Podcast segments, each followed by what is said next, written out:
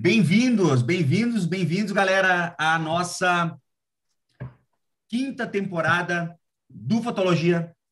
Estamos aqui reunidos mais uma vez, né, para trocar uma ideia.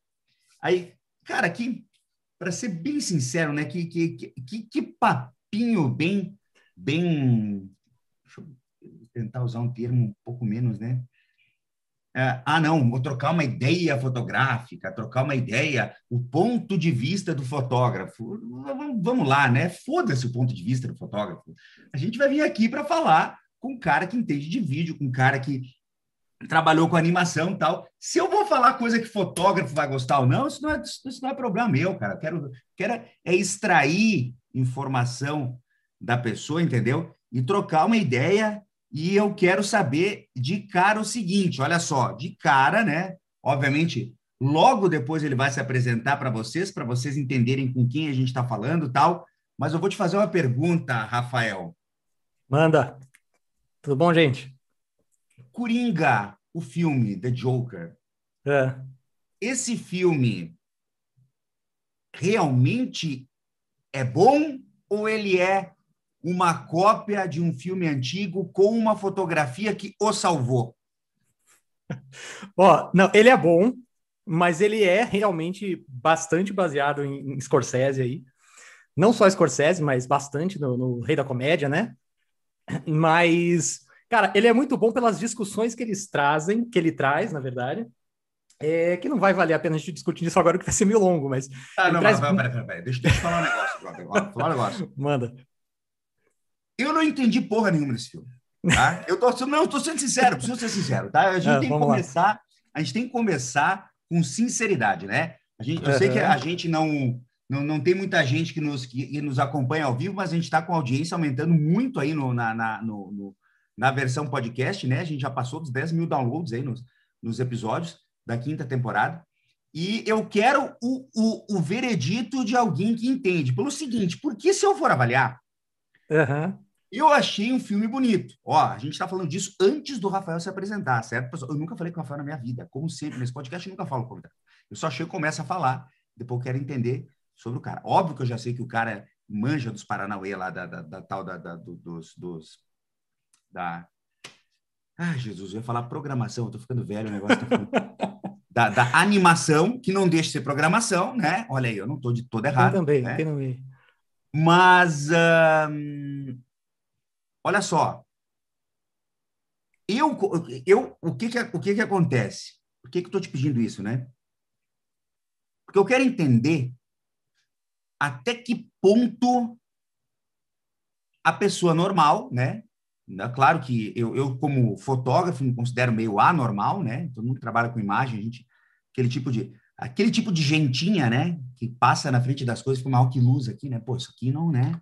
Ah, tá vendo ali, ó, tem uma coisa ali nesse fundo, né? Aquele tipo de gente que não presta atenção na história, porque fica, fica prestando atenção em, em, em, em erro na cena. Mas até que ponto, né?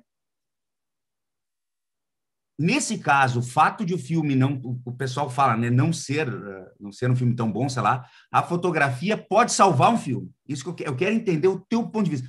Quando que, a, até que ponto a fotografia pode salvar um filme, cara. Tu que é um cara que gosta de fazer cenas diferenciadas, tal. O que, tu, o que, tu me diz sobre isso, cara? Cara, tem, é que tem dois tipos de, de eh, não só dois, mas vamos resumir a princípio em dois tipos de filme, assim. É, a gente tem um filme que ele é totalmente focado na história, beleza? Então, normalmente são filmes mais clássicos, vamos dizer assim, os filmes que a gente normalmente vai no cinema, eles são mais focados em história onde a história meio que manda mesmo, meio que, até se a fotografia for feia, meio que é indiferente, tá? É, tanto que a gente vê muito filme hoje que até tecnicamente está ok a fotografia, mas não é maravilhosa, não é uma fotografia que brilha nos olhos, mas está lá, porque a história está contando, está sendo contada bonitinha.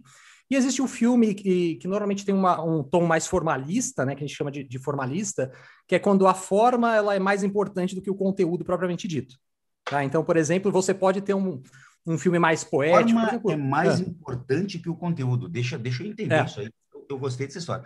A forma é mais importante que o conteúdo. Por quê? Porque eu, eu, eu, vou fazendo uma, uma. Vou tentando entender, vou tentando comparar né, com o que a gente vive também com o pessoal que está no mercado, né? Sim. A gente não pode esquecer, né? O grande e, e agora esquecido videomaker de casamento, que está lá contando a mesma história todo sábado, não é? Tá lá tendo que contar a mesma história e o cara tem que se reinventar e aí, e, e aí ele teria que trabalhar com uma, uma forma diferente. Me... Tô gostando é. disso aí. Uh, o que, que, seria a forma? Assim? A forma do filme, na verdade, é que eu acho que é, é uma coisa que parece óbvia, mas a gente se distanciou muito hoje, justamente porque o, o cinema ele, ele, ele foi se apropriando muito da literatura. Então a gente foi muito se, se preocupando demais com estruturas de roteiro, e não não estou não tô menosprezando a estrutura de roteiro, mas a gente se desconectou da forma do filme, ou seja, da, da, da gramática do filme. Ou seja, como que a gente usa os elementos do filme para contar essa história. Então, seja fotografia, seja direção de arte, é, figurino, maquiagem. Figurino. Figurino tudo é isso. É... Precisamos falar mais sobre agora não precisamos Exato. falar mais sobre Tudo isso ele vai auxiliar na hora de contar. Né? Hã? Ambientação, né? O Ambientação, cara, o próprio cenário. Uhum. Você pega, por exemplo, todo o expressionismo alemão, o cenário ele significava não só o que a gente via, o que era realista, na verdade, porque o expressionismo não era nada realista, mas ele normalmente ele, ele, ele, ele representava o estado de espírito do personagem. Entendeu? Então você tem a, a, a metáforas visuais, símbolos visuais que significam outras coisas além da, de, uma, de uma, uma coisa mais realista. A gente caminhou para um, um, hoje em dia para um.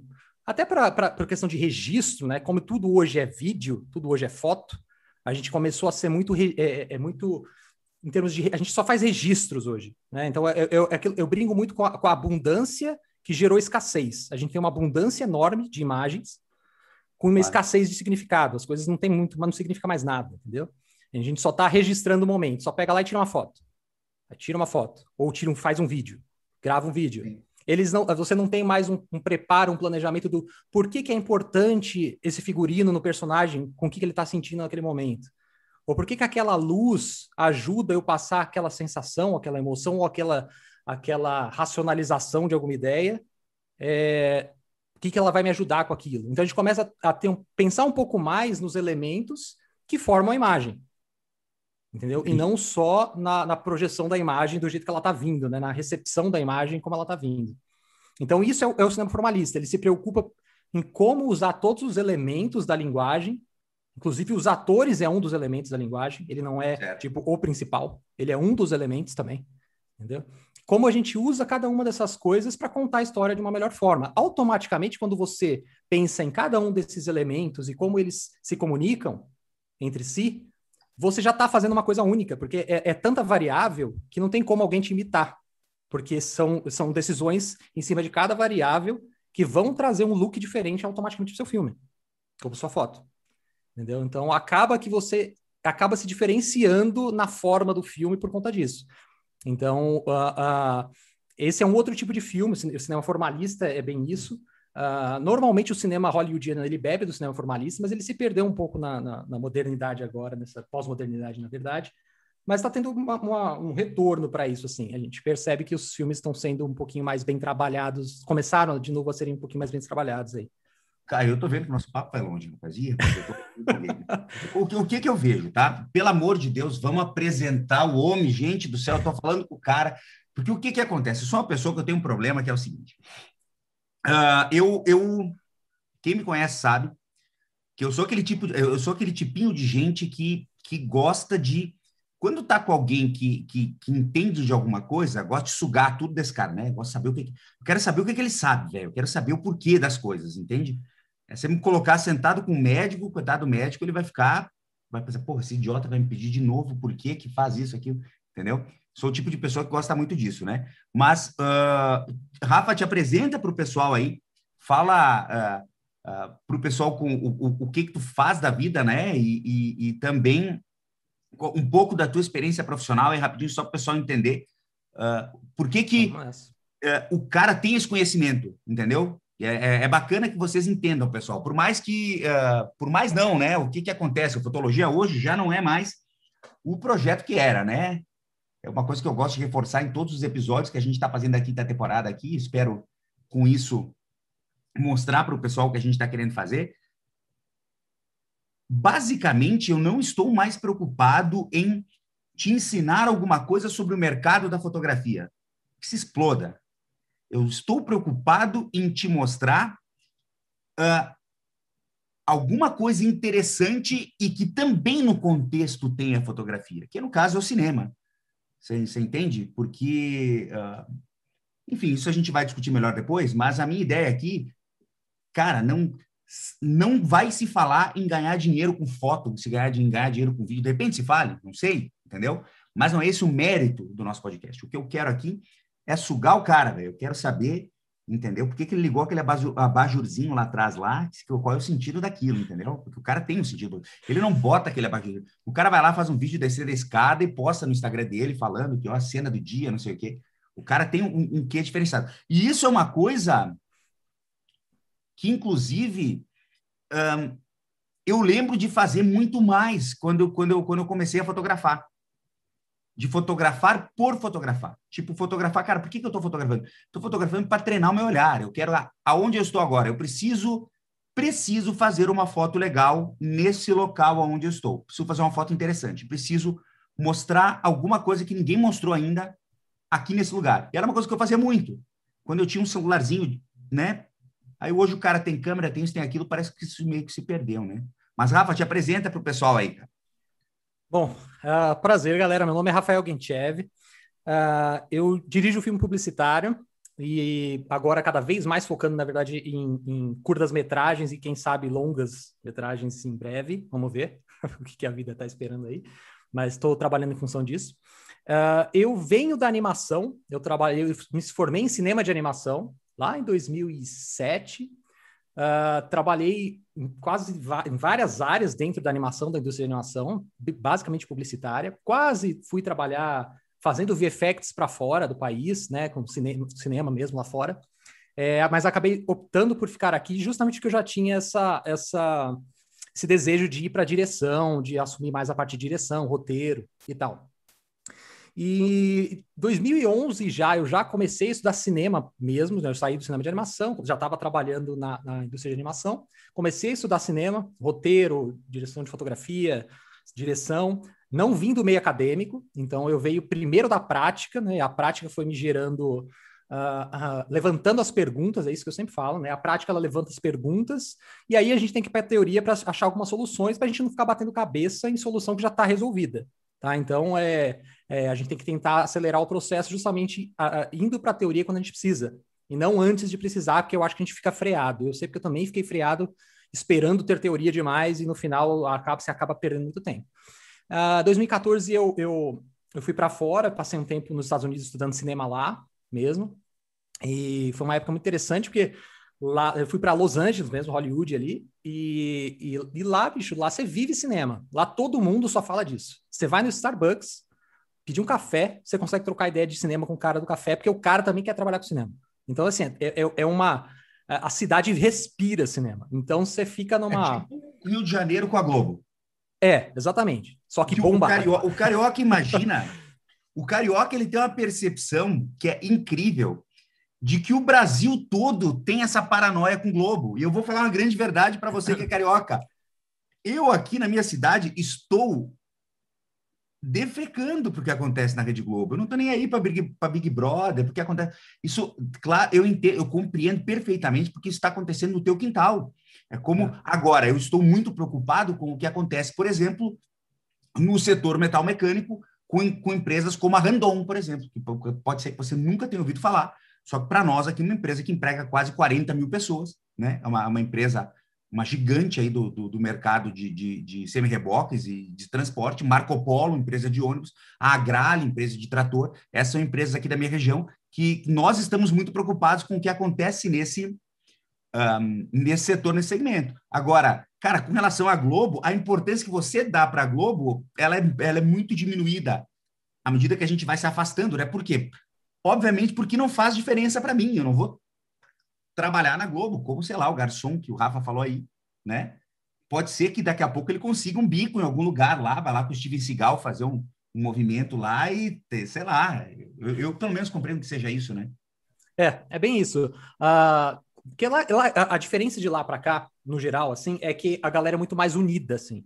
Então, por exemplo, se você, se realmente existem diversos diversos sites para você de encontros de, de tudo quanto é área, seja direção de, direção de fotografia, encontros de diretores de arte, encontros de producers, e a galera se ajuda muito trocando informação, porque a galera sabe se um, um, você conhece alguém que cresce, aquele cara vai te ajudar a crescer junto. Então, é uma comunidade muito forte lá, assim. Bem interessante. E o mercado também, apesar de ser gigante, para comparado com o nosso, também é pequeno. Por exemplo, lá no, no curso, eu rodei um filme com o Dan Flangren, do, o, o, do Drago, do Rock. Ô, um curta-metragem com ele. Mito. É, então. Aí eu fiz a direção de fotografia de um curta com ele lá. E Cara, assim como? Cara, a, a, a, a mulher que, tá, que, era da minha sala era noiva dele, né? Tipo, a nova noiva dele na época lá, que nem tá mais hoje com o cara. Sim. Mas aí ela falou, pô, vamos rodar um filme lá em casa, tem o, o, meu marido vai ser o ator tal. Não cheguei lá, nem sabia quem era o cara. Aí quando chego lá, vejo quem era e tal. Então, tipo, é, é um mercado muito pequeno também. Ah, tu não olhou para ele e falou, se morrer, morreu.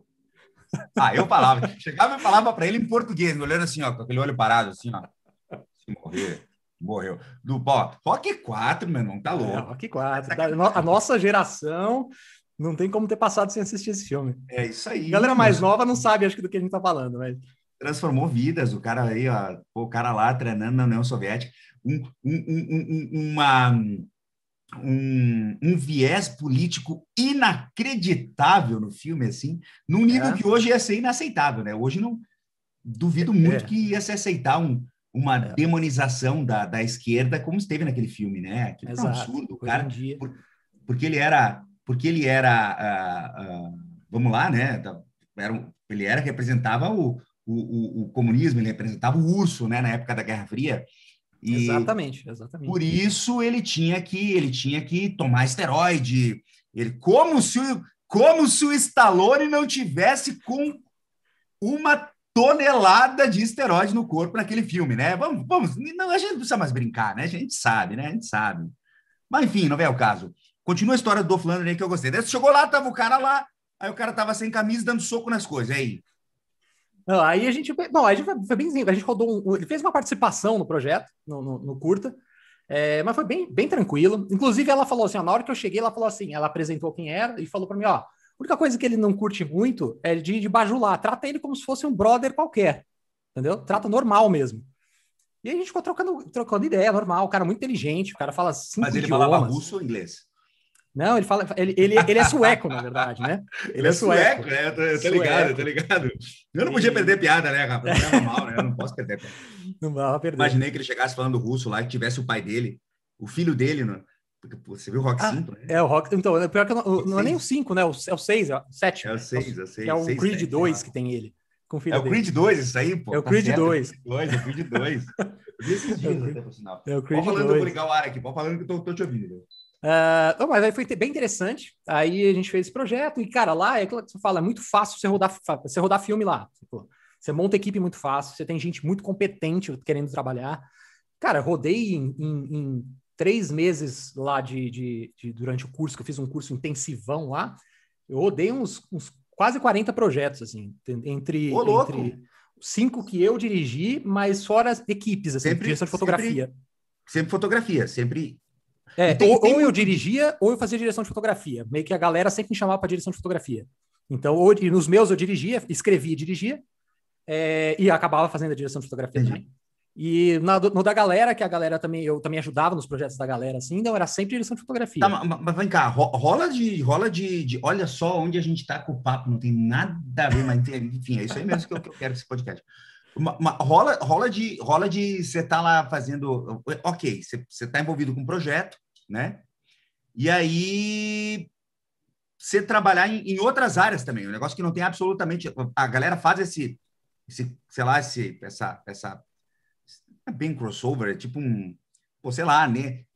Trabalhei no teu projeto aqui, eu era, eu era o diretor de fotografia, agora eu vou fazer uma parada com figurino, que não tem nada a ver. Sim, porque eu curti e vou fazer uma, uma loucura. Direto, isso acontece direto, principalmente enquanto você não tem uma projeção, uma demanda muito grande numa área só, você acaba auxiliando nas áreas que você é melhor. Porque todo mundo tem mais facilidade em mais de uma área. Então você acaba claro. auxiliando nas, nas, áreas que você tem facilidade, assim. Nossa, aí é divertido pra cacete, velho. Muito, você aprende muito, Nossa, isso você já... ajuda em áreas diferentes. Isso já me parece uma coisa muito mais divertida. Muito mais divertida do que, lá, do que ir para lá só trabalhar com, Não, não que seja só com fotografia, não estou menosprezando, né? Obviamente, pelo amor de Deus, né?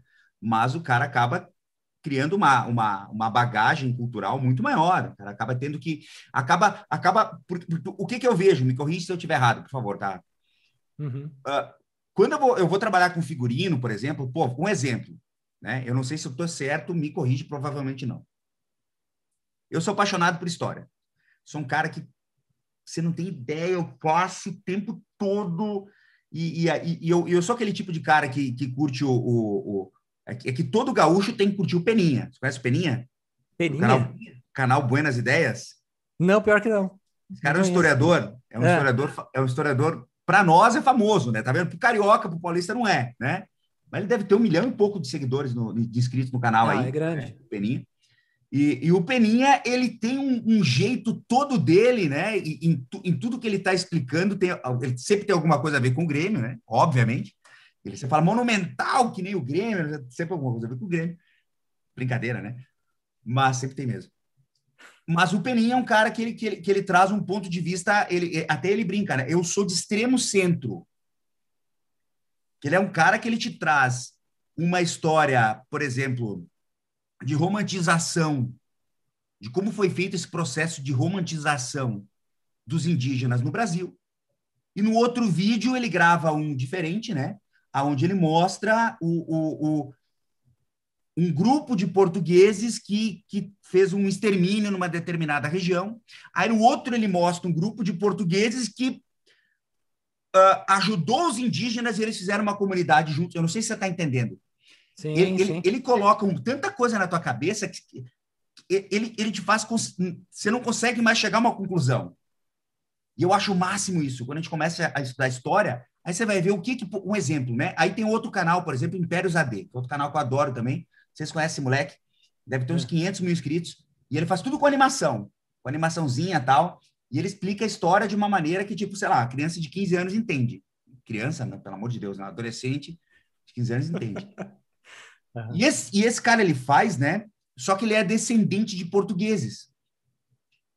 E ele mostra a cara. Aí o que, que ele faz? Ele faz o vídeo, por exemplo, sobre escravidão. Ele mostra lá como funcionou o negócio da escravidão para Portugal, né? E que o rei, de, o rei do Congo era o cara que intermediava e vendia os escravos para o rei de Portugal. E dele começa a colocar os argumentos para ti. Ó, oh, meu irmão, como que você acha que os portugueses, que na época, né, para fazer uma, uma esquadra de 10 caravelas que levavam 50 pessoas cada uma, tinha que ser bilionário. Como que alguém com 10 caravelas vai conseguir trazer tanta gente de um continente como era a África? Obviamente, porque ele tinha um comparsa lá dentro do continente, que era o cara que vendia os outros povos, como acontecia na Europa também, que era o cara que vendia. Mas isso, né?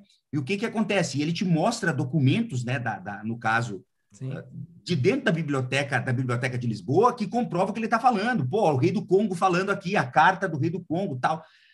E e aí quando você assiste Buenas Ideias, o, você vê o Peninha falando um negócio completamente ao contrário. Diz, cara, o que acontecia aqui, o problema não era o governo de Portugal. E se a gente for pensar, o problema aqui no Brasil nunca foi, né?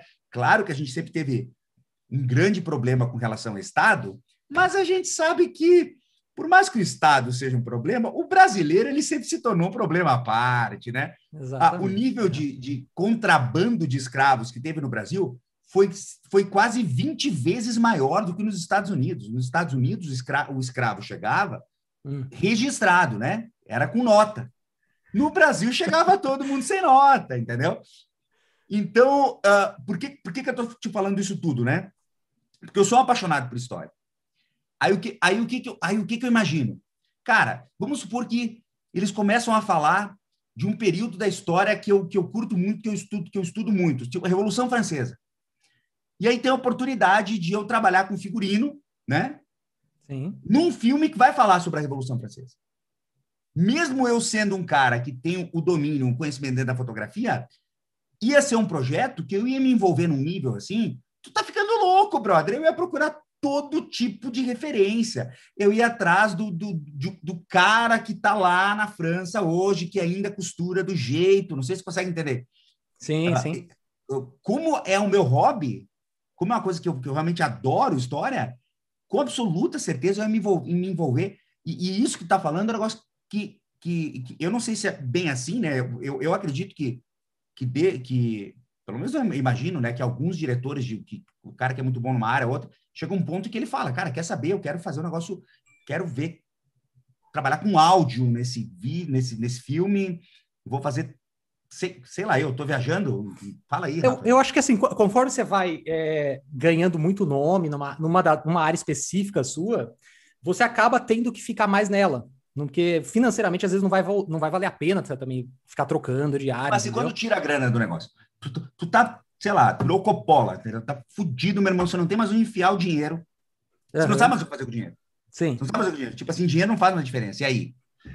Cara, eu, eu ficaria, assim, eu, eu cada vez mais gosto de escrever, assim. Gosto pra caramba de escrever. É onde eu tenho colocado mais força hoje em, em escrever, estudar roteiro mesmo. Estudar e escrever roteiro e dirigir, assim. Então, eu, hoje, é, é, se eu não precisasse mais fazer mais nada da vida, eu ficaria só fazendo isso mesmo. não conseguiria fazer outra coisa. Só que eu não, por exemplo, eu fugiria da publicidade. Hoje eu estaria só realmente fazendo meus projetos, meus filmes e tentando fazer esses filmes, é, é, distribuir esses filmes de alguma forma, entendeu? Até porque publicidade é foda, né, cara? Publicidade é, consome muito. muitas vezes uh, tendo que, que, que trabalhar em cima de um detalhe, não, não, não pelo fato, tem muita gente que pensa, posso estar errado, né? Obviamente devo estar errado, né? Do quê? Uh, tem muita gente que pensa que, ah, não, você vai ter que estar tá lá, você vai ter que mentir, você vai ter. Cara, a bem da verdade, as empresas hoje, ninguém é idiota, todo mundo compreende que eles têm que ir lá reforçar os pontos positivos do produto dele. E, cara, na grande maioria das vezes, a não ser que você tenha caído no esquema de pirâmide, daí você é um idiota, Uh, na maioria das vezes, a empresa que vai te vender esse, esse telefone e tal, pô, você vai comprar o Samsung, o novo Galaxy S10 tal, realmente é um aparelho fora de série. O que eles estão te falando é valioso. Pô, você vai comprar um MacBook e tal, o processador é meu. Você, você realmente está comprando um, process, um, um, um, produto incrível, né? Eu uhum. acredito que, que o que deva ser desgastante dentro da publicidade deve ser o nível de esmero que o pessoal tem para que você mostre aquilo de um jeito, tipo, pô, cara, esse detalhe, ele tem que ser ok, eh, todo mundo sabe que, que, que isso é bom, só que ele tem que parecer muito melhor. É, na verdade, eu acho que tem alguns aspectos, assim, da, o que, que a publicidade às vezes acaba sendo que te consome, que te consome tanto, assim, a publicidade no geral, como ela tem muitos cabeças, entendeu? E você e todos eles estão um contra os outros ali, então é difícil de você conseguir fazer o projeto andar. Muitas vezes o projeto fica freando, freando e freando, porque um cabeça manda uma coisa, outro cabeça manda outra, e outro cabeça manda outra, e no final o cliente pediu outro, e aí vira uma guerra interna entre tá agência, agência cliente e produtora. Agência com, com cliente, isso. E produtora, os três, né? É, é meio que a tríade ali. E aí, meu amigo, vira uma briga ali de ego que, no final, lógico, a produtora vai sempre ceder, porque é a ponta mais fraca ali. É, claro. Mas muitas vezes a, a, briga de cliente e agência, é, o negócio é feio. E, a, e acaba que, no final, quem vira, vira à noite para resolver os pepinos é a produtora. É a produtora. É. Então você fica, às vezes. Quantas vezes não aconteceu isso? De você estar tá com um projeto todo caminhando, falando assim, cara, é tipo, dentro do briefing bonitinho, chega. Só que o, o sei lá, a agência não quer apresentar para o cliente antes do, do, do, momento X ou Y e tal, e aí quando chega quase sem prazo, resolve apresentar para o cliente e fala, não, mas não foi isso que, que eu pedi. Por que a agência não quer apresentar para o cliente? Qual seria o motivo pelo qual... Porque a agência quer botar o dedo, fazer do jeito deles, entendeu? E aí quanto mais segura, não dá tempo de mexer, só que às vezes o cliente quer que mexa do mesmo jeito, só que aí quem vai mexer é a gente. que daqui a pouco demorou um pouco mais para, sei lá, para produzir, alguma coisa assim? É, não, isso até que não. Não? Isso, não, isso não costuma rolar muito. É muito mais questão de, de querer fazer do jeito deles mesmo com o cliente, muitas vezes, eu já vi discussão do, da, em reuniões é, de cliente com a, de, com a, agência, que a agência queria ir para um caminho e o cliente queria ir outro. Falando, mas ó, galera, a gente tá pagando. Beleza? Vamos fazer assim? Aí na frente da gente, da gente produtora lá, entendeu? E aí, só que nisso a gente já tinha perdido metade do prazo. Entendeu? Por causa dessas, dessas, dessas discussões. Tá, então, é, é, muito desgastante. Tem, vamos supor que seja um produto. Vou pegar um exemplo aqui da minha região. Você tem uma FIMA, que é a maior é. feira de imóveis da América Latina. Aí você tem um produto que você vai lançar na FIMA. E a FIMA é semana que vem. E aí? é, aí, aí não tem como, como, como fazer. Aí você realmente tem que cumprir o prazo. Mas aí eles, normalmente, quando, é, é, quando você tem TV no meio, ou quando você tem evento no meio, é um pouco mais tranquilo, justamente porque não dá para atrasar. Entendeu? Quando, então você já tem um canal de TV vendido, o horário que vai entrar. Então não tem como atrasar. Agora, hoje em dia, cada vez mais é online, né? Você tem muito online. E aí online não tem prazo. Aí o cara fica. Aí o cara fica. E, e me, diz uma coisa, Rafa, e, e a comunicação, cara, para o online, ela, ela é diferente? É, é, realmente essa coisa que o pessoal fala, pô, cara, quem, quem produzia antes para TV, agora para o online, se não se reinventou, não consegue mais trabalhar? É isso tudo mesmo? Cara, eu acho que assim, o que está mudando mais no online são as métricas, né? Na TV a gente não tem métrica. Você consegue. A, a, a, o nível de audiência é muito, é muito distribuído, tem quem tem aparelhinho na TV, não é, você não consegue mensurar exatamente. E não consegue mensurar o quanto da galera que está com a TV ligada está assistindo comercial, ou não sai, troca de, no, no, no, meio do, do, negócio para pegar alguma coisa. Enquanto aquilo converte, né? Se for alguma Exato. coisa. Exato. Tem um CTA então, e o cara tem que clicar. Exatamente. Agora, o online ele trouxe isso, ele trouxe uma forma de mensurar as coisas. Você sabe na hora se o comercial funciona ou se não funciona. Então, o que está acontecendo é, que está que tá, que tá tendo essa adaptação de, de, de, da galera, principalmente roteirista, né? É, é... que eu ia dizer, tua linguagem não muda? Muda. O que acontece? Pô, você tem. Eu, eu, eu não sei porque eu, eu tenho YouTube Premium, nunca mais eu que eu tive, né? Pelo amor de Deus, o YouTube normal na minha vida aqui. Mas, mas eu fico pensando, é, é 15 segundos, né, que você tem de, de, de, de vídeo ali, não é? É, você pode ter mais. No YouTube você pode. Você pode ter, acho que até um, um e-mail, acho que é o máximo, se eu não me engano, pode. Ah, você pode. Mas, pode mas você, tem que, você tem que ganhar o cara para consumir o, o, o, o teu material. Na que, então, na realidade, você inverte a, a, a, a, a, lógica do processo criativo, né? Porque a gente tinha uma construção, né? Tinha uhum. uma construção. Você pega aí o, o, o dependendo de, de, de, quem for o roteirista, né? Do, do, do, do comercial aí, né? Se tiver que fazer uma. Que nem. Pô, não é nos Bastardos Inglórios, qual que é o filme do. Tem aquela, aquela cena, não é no Django também? Tem, que eles vêm a cavalo, nevando, eles vêm a cavalo de um ponto, fica cinco minutos vindo a cavalo, assim, sem nada. Oito, só... Acho que é do Oito Odiados. Isso aí, meu é. irmão, aquela cena é uma angústia. Você fica ali, puta Desculpa o termo, né, pessoal? Desculpa o cacete. Puta filme lento do cacete. Que que é isso, cara? Não acredito, tô aqui vendo esse filme e tal. Aí fica ali, tipo, acho que deve dar uns um minuto e meio, dois minutos. Ah, dá. Acho que dá, fácil. Entendeu? O cavalo vindo ali e tal. E aí, quando chega no final do filme, que você tá assim, né? Que é tipo só miolo estourando na câmera e cabeça abrindo e, e sangue para todo lado. Você nem acredita. Mas essa dinâmica, isso também existia no, na, no, no, num comercial de TV também, né? Um, um storytelling que, que seguia ali, Sim. mesmo sendo dentro de um, um, dos 30 segundos e tal. Existia uma historinha a ser contada, por mais que às vezes fosse um jingle, né? Aquela coisinha uhum. de antigamente. Uh, você via uma historinha antes de, de o Sirizinho fazer um nenené, né? Lá da, da, da escola, né?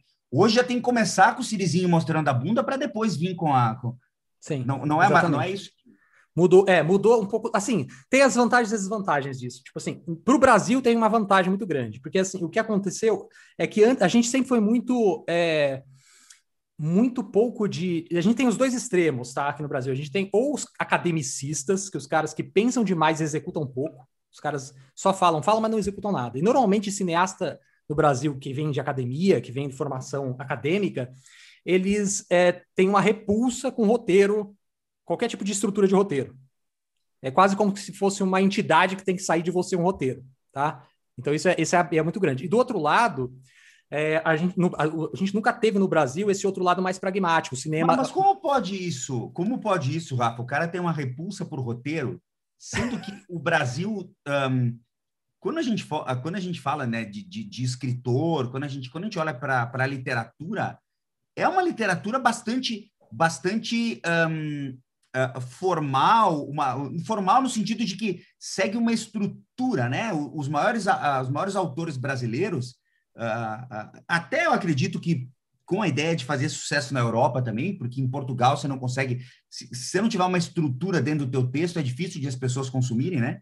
Uhum. O, público português tem essa característica, né? Sim. E, e, e usa, porque os, os grandes autores, todos eles, né? Se você for, for pegar um exemplo, sei lá, você vai ler o Curtiço, por exemplo, que é um livro que você, meu irmão, enfiaram goela abaixo de você na época do colégio para ler esse livro. E você não leu. Você leu por cima, você leu o resumo, né? Agora, eu aconselho e, e, e, e recomendo fortemente que agora, depois dos 30 anos, você leia esse livro. Se você ler esse livro agora, depois dos 30 anos, você vai achar uma obra prima e é inacreditável porque o que você vai ler lá é exatamente o que acontece hoje. É bizarro, é bizarro, é bizarro você perceber como o Brasil não mudou, cara. Sim, não. É inacreditável. Mas existe uma, mas, mas concorda comigo, né, Rafael, que existe uma estrutura ali. Os grandes, os grandes autores da literatura brasileira, eles seguem uma estrutura, uma, uma maneira de escrever. Claro que Sim. cada um tem sua característica, mas existe uma estrutura no roteiro. Tá, é que uh, vamos diferenciar uma coisa. No, o, o cinema, quando ele. Cineasta nasce... é mais metido, é isso? É, pior que é. Principalmente no Brasil. Mas é verdade. Mario, o cinema. No, o, o, Nos Estados Unidos é menos. É menos, muito menos. Não dá para comparar. Não, porque não, lá... o americano não se importa em fazer um blockbuster só para ganhar dinheiro e para agradar o público que quer ver o. Homem de Ferro dando Exato. tiro e a jornada, a jornada do herói clássica. Exato, esse é o ponto, entendeu? É tipo, os Estados Unidos ele bebe em Aristóteles, até hoje. Por mais que você tente quebrar isso, até hoje a base do, do cinema americano é Aristóteles, que é a base da literatura, basicamente, né? O drama ele vem de Aristóteles. É, e todo, toda essa, essa estrutura aristotélica de como construir uma, uma, uma, um, uma história em três atos, de como você desenvolver toda a estrutura, do, a, a ideia de como o comportamento, a narrativa e tal. Isso se manteve até o século XVIII, praticamente inalterável. Tá? O que começa a trazer um pouco de, de a, a, alguns poucos aspectos de, de, inovação ali é justamente pós ali revolução industrial, principalmente com, com toda com toda a sociologia mesmo, quando a sociologia entra e aí você quer começar a tirar atenção do indivíduo e começar a colocar no multiplot, que é nos vários indivíduos, nos grupos, né? Você começa a alterar um pouco do que até então existia como, como, como clássico. Por isso que é, é quando as Brasil... pessoas começam a ter voz, na realidade, né? Exato, exatamente. Quando as pessoas começam a ter um pouco de voz, porque até então, quando você trabalhava, quando você tinha um feudalismo, quando você tinha uma, uma, uma monarquia absolutista, as pessoas simplesmente tinham que ouvir, aceitar o que se falava. A partir do momento que, que a gente começa a ter uma burguesia, né? Começa, de repente, alguém ter uma voz, começa a poder falar alguma coisa, a gente começa a ter que. Na realidade, né? Is everything about money, né? Cara. É, no final. Começa a remunerar, muito, né? Pelo, é, no, no, final, muito é disso, não tem jeito. Começam a remunerar. Porque esses caras começaram a remunerar, né? Começaram Exato. a remunerar. Aí você começa é... a querer dar voz para os caras. É, mas assim, o que, que acontecia até então? Você já tinha, que até o Northrop Frye, que é um, é um, um crítico de literatura muito bom, inclusive, ele levanta que até, até, vai, gente, até século XIX ali a gente ainda tinha bastante, foi cada, do século XX se perdeu muito, mas no Brasil a gente nunca teve isso. Existem cinco níveis de, de, é, de mimetismo que a gente fala na, na, nas histórias, que é o primeiro nível são os míticos, né? Então, normalmente ligados às religiões mesmo, são aquelas inspiradoras que colocam o homem como, como tendo alguém maior do que ele, acima dele. Então, as histórias míticas, tá? A gente tem, o segundo disso, a, a gente tem a, a, história dos semideus, que são os, os heróis mesmo, né? Que seriam como se fosse as Marvel hoje. Por que, que está então em alta isso? Depois a gente pode até falar sobre isso, interessante. Mas a, é, a gente tem os semideus, que são é o Hércules, é, é, é o, o, o, próprio Cristo, né, encarnado, que, que, que ele se coloca na posição de homem, então ele se diminui temporariamente ali. Né? Então, todo. Ah, não, já, já é um nível abaixo ainda. Porque uma, aí qualquer. Uma, uma, o, o Chuck Norris está nesse nível. É, o Chuck Norris hoje em dia, o é, mito o Chuck Norris já, já, já, já tá quase no, nível, no primeiro Chuck nível, Norris né? já é semideus, pô, Chuck Norris. Ele chega num filme, quando ele pisa no filme, no, é no, nos, nos, nos Mercenários 2, né? que ele é. pisa no filme e explode tudo e todos os caras caem mortos, ninguém entende. Aquilo assim, ó, meu irmão, aquilo foi um, um, um, uma, um deleite para o fã dos anos 80. O fã dos anos 80 foi. simplesmente pulou da cadeira. E eu não consigo ver qual é o problema de você fazer isso no filme. Porque, eu, pra, vejo, porque na minha cabeça o filme é entretenimento. Fotografia também é entretenimento. Tem muita gente que, que se limita, fica numa paranoia, brother, assim, tipo, não, porque a minha. Normalmente, eu vou te falar aqui do ramo da fotografia, também tem isso, né? O cara que fotografa casamento, casamento já tem o roteiro pronto, meu irmão. Já existe um roteiro, você já. tem uma história para contar lá. Uhum. Normalmente é o pessoal que come uma letrinha, né? Ao invés de falar fotografia, fala fotografia.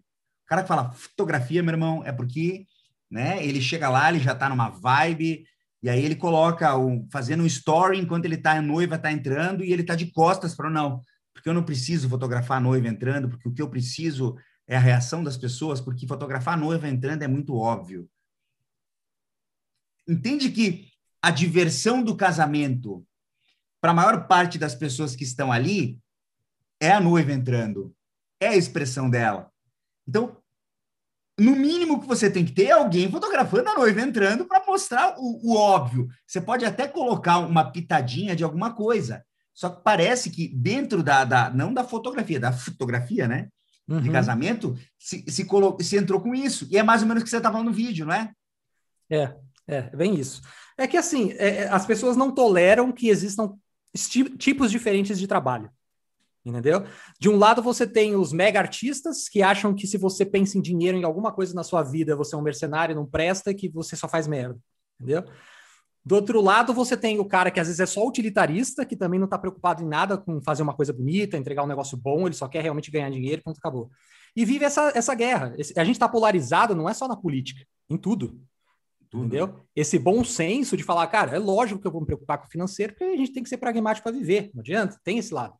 Mas ao mesmo tempo, eu posso estudar e fazer um negócio decente, melhorar a qualidade dos meus filmes, das minhas fotos, do que seja, entregar uma coisa diferenciada, pensar um pouco mais antes de só executar. Tudo isso, uma coisa não, não anula a outra, entendeu?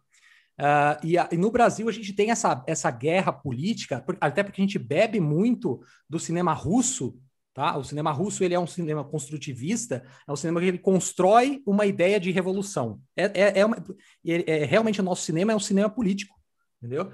Então, tudo que não é político não vendia no Brasil. O nosso cinema é um cinema político. Olha só que é. interessante, é. cara. É. Olha só, o, é uma, é uma, eu, eu não tinha pensado nisso dessa é. forma, e tenho certeza que quem está nos ouvindo também não. É, é um, cinema, é um cinema político. O que fo foge disso, querendo ou não, é a Globo. Porque o cinema da Globo é um cinema de comédia mais popular, é, que não, não, não, tra não, trata muito de política, ela trata de, de, coisas do dia a dia das pessoas, entendeu? Então é a única fuga do, da, do cinema político que a gente teve. É, é, e agora, por incrível que pareça, o que está salvando o cinema no Brasil é justamente o online. Porque o online, justamente por você ter que mexer na estrutura do roteiro para colocar as coisas importantes para o início do, do, do, roteiro, você tem que ter um Sim. domínio formal da história. E aí as pessoas estão precisando se formar. Estão precisando começar a ter, ter mais conhecimento de roteiro, de como estruturar, de como fazer um ponto de virada, de como criar tensão. E isso está profissionalizando o audiovisual inteiro do Brasil. E a própria demanda de Netflix, Amazon Prime, que está querendo pôr dinheiro, é, ele, eu não lembro se foi em 2018, acho que foi 2018, eles vieram com quase 300 milhões de reais para investir em projetos no Brasil, a Netflix, e não conseguiram projeto nenhum, saíram com um só, que era investindo acho que 8 milhões. O resto eles não usaram, porque não tinha. Não tinha roteiro que prestava. Mas como não, não tinha roteiro? Não... A gente não tem formação. É, é, agora a gente está começando a ter. Tipo, eu acredito que uns 5 ou 10 anos a gente vai estar tá muito bem no Brasil. É, mas a gente não tinha profissionais mas, de roteiro. Eu, eu, não, não consegui entender. Eu, eu, eu, eu já vi, eu, uhum. eu, obviamente, né? Eu não, não entendo porra nenhuma, né, gente? Eu sou aquele tipo de, de consumidor de, de final de semana, né? E gosto de história. Quando vejo um filme que tem alguma referência, fico pirado, uh, como todo bom, bom uh, quarentão, quase quarentão, né? Com 38, fazer, vou fazer 39 agora. Obviamente, eu, eu, eu li muita Marvel, li muita DC na minha vida quando era moleque, então isso tem uma influência muito grande. Gosto de blockbuster da Marvel, acho máximo. Fico bravo por causa do Super-Homem versus Batman, tá? todo esse tipo de coisa que, que moleque de, de 18 anos também faz, né? E acho o máximo, também me sinto novo por causa disso e, e quem achar ruim que se exploda. Mas, mas, o que eu quero, mas o que eu quero dizer aqui é o seguinte, eu tenho algumas... Na minha cabeça, o que que, o que que me passa na cabeça, né? Eu, eu, eu começo a imaginar, tipo, porra, Carandiru. Para mim, né? É um puta filme, né? Um puta filme. Por mais que a gente perceba, né? Um viés político bem forte em Carandiru, né? Tem, tem, uhum. tem, como tudo no Brasil, né? tem viés, né?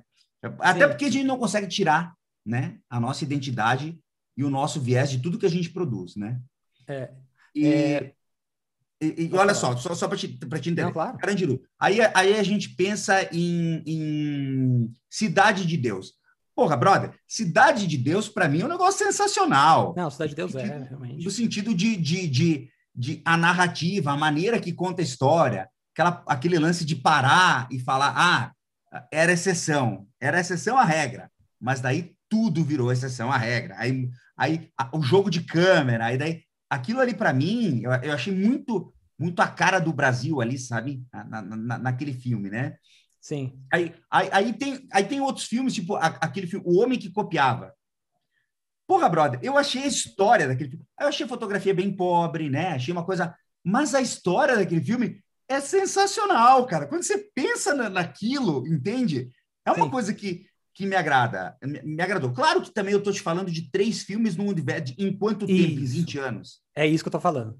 A gente não tem volume, a gente não tem quantidade de gente, entendeu? Aí você fez 40 lá em, em, em no tempo. É, lógico, são curtas metragens, né? Diferente. Mas mesmo assim, aqui, por exemplo, uma, uma escola de cinema, por exemplo, meus eu amigos. Não que... curta brasileiro. Porque ninguém faz. Porque a gente fica muito preocupado com teoria, com teoria, com teoria, e não de usa de técnica mesmo, que os americanos chamam tudo de craft, né? Que é, que é o, a, a, a forma de como você executa com precisão, é tecne quase, é uma, é uma técnica para fazer as coisas, tá? Pode existir algumas divergências ou não dessas ideias, mas de toda forma eles têm uma, uma coisa muito prática. Aprenda primeiro como funciona, depois você pode quebrar aquilo ou não. Mas se você aprender como funciona o básico, você vai conseguir produzir. Acabou. Você consegue produzir. É, meu filho. Entendeu? Olha a aí, gente, olha aí. Uma é. coisa que dentro da, dentro da fotografia também, o pessoal, o pessoal, o pessoal gosta, gosta de ignorar, né? Gosta de sair balançando câmera, jogando câmera para cima. Dentro da igreja, sabe que está na moda. Eu sou, como eu fotografei muito casamento na minha vida, né? É. O cara pega a câmera, meu brother, aí o cara faz o tal do, como que chama, spin, eu não lembro agora o nome da técnica, é. Põe, põe, uma, põe, uma, lente, uma lente, uma lente olho de peixe, uma, uma 8 milímetros, uma 15 e tal, e ele joga a câmera rodando, né? No meio do religioso, atrás do padre. E a câmera tá, joga a câmera para cima. Meu brother, além de deselegante, né? Normalmente quem faz isso não está tão preparado ainda para fazer uma técnica dessa, você entende? Ainda não, ainda não fez o básico. Exato, é isso não, não, não saiu do básico ainda, né, pô? Não saiu do básico, não saiu do básico. É isso. Aí a gente não tem uma, uma, uma, uma cultura de educar cineastas no Brasil para serem práticos, começarem a fazer. Você começa a melhorar com o tempo, você não melhora ficando bom primeiro. Você acha que o cara tinha que começar a fazer, tipo, entrou na faculdade, aprendeu um negocinho, já tinha que tá, estar tá gravando. É isso. É, é, é, assim que lá fora. Tipo, aqui, é, eu tenho uns amigos que se formaram em cinema há quatro anos e formaram. Mas o cara tem vergonha de fazer o. Não, é não, é, não, é, não é vergonha, é, tra... é, é uma trava por conta da educação mesmo. O jeito que funciona aqui. Aqui, se você não, não tá fazendo um filme que vai trazer uma mudança social, que vai fazer uma crítica social. Ah, você, você... tem, tem um sentido, não é isso? Tem. Tem, tem um viés muito grande de tem que, é e não pode seguir estrutura de, de roteiro, porque senão você está se vendendo ao lado comercial americano. Mas e, o, e, o, e, o, entretenimento? Não, não existe. No, no, hoje hoje está começando a surgir esse lado, essa vertente de cinema e entretenimento no Brasil, por causa do Netflix, por causa do, da Amazon Prime. Por causa Sim. desses caras, por causa dos gringos tô, que estão vindo para cá. Eu tô, eu tô em casa, filme. Rafael, eu tô em casa, tá? Tô em casa, eu e minha mulher. A gente está tomando vinhozinho. Cara, eu não tô afim de ver a reforma social da vida. Eu não estou afim de ver o que, o, que, o que um filhinho de papai que conseguiu passar numa federal quer me mostrar sobre o ponto de vista que ele imagina que o mundo é, sendo que ele nunca pisou numa favela na vida. Eu não estou afim de ver isso, cara. Não estou afim é de ver isso. isso. Mas ninguém tá, só eles, entendeu? Esse é, é o ponto. Não, até, eu, até assim, ó, até discordando um pouquinho de ti, existem momentos que eu até, eu até estaria afim. Né? Mas, mas é um momento Mas não é todos. Ali. Exato. Isso, mas tem horas que eu quero, cara, eu quero ver uma coisa engraçada, ou eu quero ver uma, uma, uma, uma, uma, uma sériezinha. Lembra do 24 Horas lá, do Jack Bauer? Lembra dessa série aí? Sim, lembro. Cara, era a mesma coisa em todo episódio. O House, é, tudo, tudo, era, tudo era, era, era, era lupus, né? Uhum. Tudo podia ser lupus. Né? eu aprendi, o que eu aprendi com o House, né? Aprendi que tudo na vida, qualquer coisa, doença que você tenha, pode ser lupus, né? E, cara, mas era aquela história que você já esperava como ia ser, né? Mas é o, o entretenimento puro, é, é, o entretenimento, né? Ou então agora, com, vamos pegar, para mim, né? Um, eu, eu gostei muito, uh, até, a, a, acho um pouco enrolado também, vai, mas um, Game of Thrones. É uma série que, para mim, ela, ela foi meio disruptiva no sentido de, de, de, trazer uma narrativa meio de filme para cada episódio, né? Essa coisa de, Sim. cara, uma, uma puta de uma, de uma, de uma, de uma de uma infra, de uma estrutura montada em função de uma batalha, num episódio tal. E, e, e isso eu achei muito legal. E a gente estava preparado, eu sabia que eu ia ter ali o deleite de uma batalha com gigante levando flechada e, e, e um monte de gente caindo morta uma em cima da outra, entende? E, e eu já esperava por um desfecho diferente, né? E, mas eu não esperava que aquilo me fosse o He-Man. Lembra do He-Man? O He-Man sempre tinha o quê? Depois que terminava o episódio, ele tinha que dizer, crianças, vocês não podem uh, fazer bullying com os outros. Isso é feio, né? Corpo. E, e eu, eu não espero assistir o He-Man, cara. Eu quero, às vezes eu quero assistir uma coisa meio trash também, sei lá, cara, a gente sim, dando sim. tiro em todo mundo. Uhum. Eu não vou sair dando tiro em todo mundo, até porque a gente, né, que cresceu nos anos 80 e anos 90, se a gente for pensar no que a gente jogava, né, Mortal Kombat, Doom, se for pensar nisso, jogando Doom do jeito que a gente jogava, vai pegar um, um, um sei lá, uma 765, uma 12, e ser dando tiro em todo mundo na rua, e não é assim que funciona. É. Entendeu? Exato. É, GTA, sei lá, né? Enfim, estou falando em coisa que tem gente que nem nem, nem sabe o que, que, é. Nem faz, nem faz ideia do que, que é. Não. Mas o, o entretenimento pelo entretenimento, né? Acho que é, é esse tipo de coisa, então, que você estava querendo me dizer que no Brasil o pessoal, o pessoal, o pessoal tem aversão a isso. Então, quer dizer que eu não posso fazer os outros, eu não posso causar felicidade nos outros.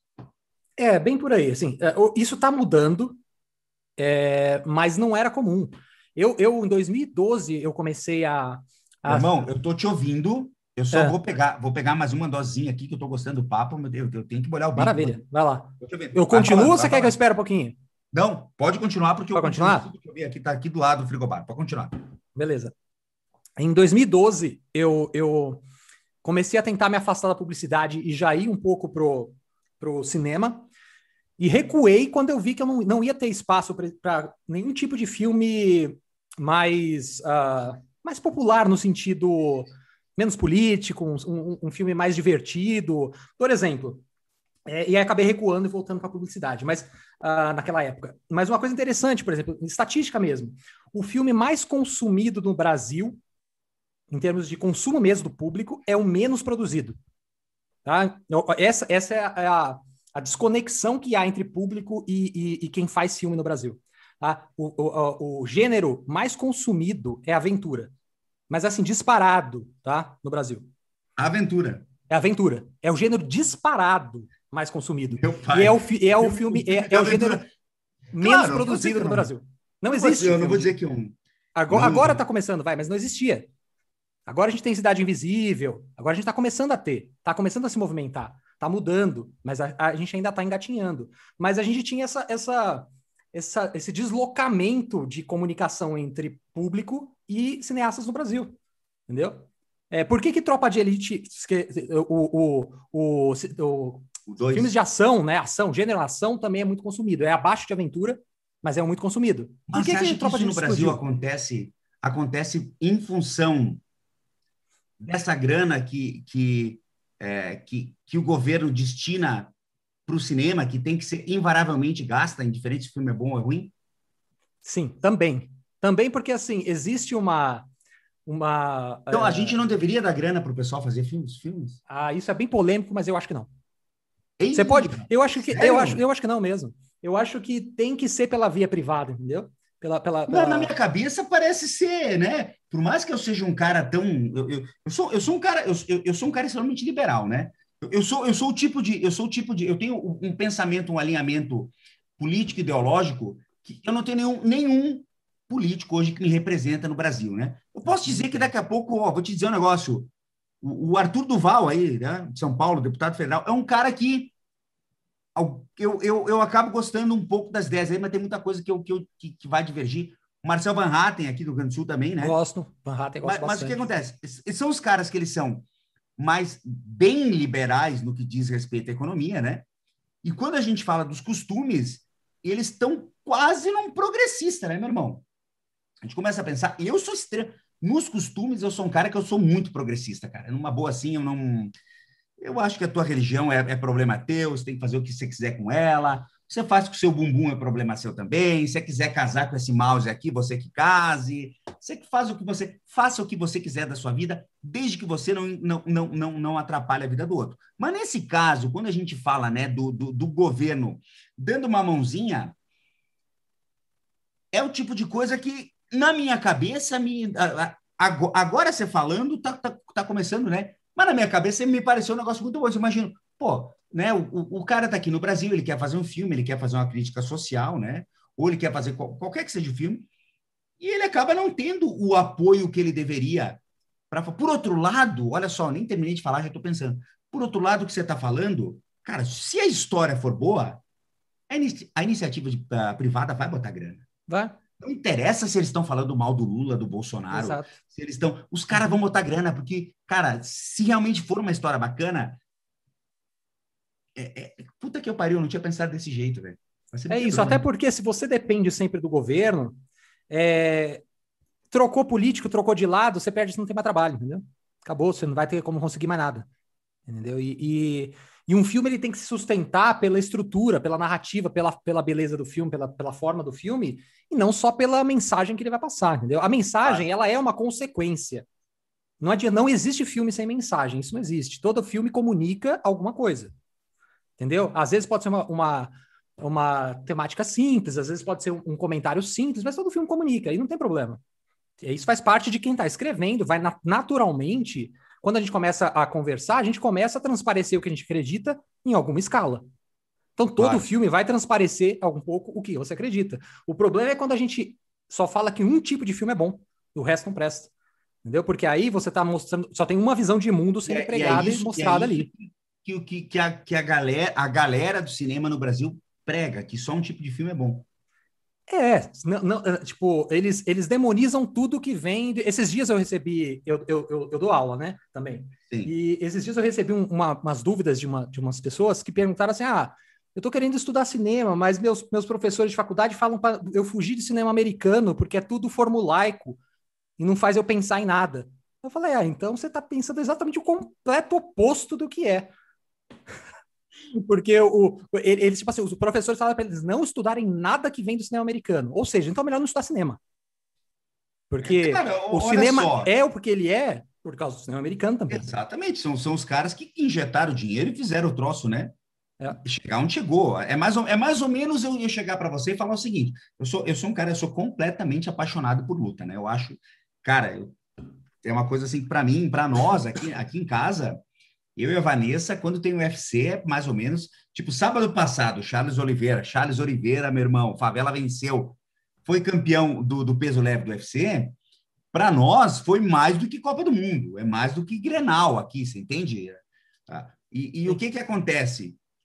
Uh, é óbvio que o UFC é o lugar aonde todos querem estar, aonde, aonde a gente tem os maiores lutadores e tal. Mas agora, eu chegar para você e dizer que no Japão, no, no Rising, ou no One FC na Malásia, ou, ou no Bellator nos Estados Unidos também, não tem ninguém que presta? Você entende? É, é mais ou, ou então eu falar que só quem presta tá lá. Não, e no UFC não, só tá é quem tá comercial. Isso não faz sentido. Até porque, por exemplo, quem lutou com, com, com o Charlinho, né? Afinal, foi o Michael Chandler, que era campeão do Bellator.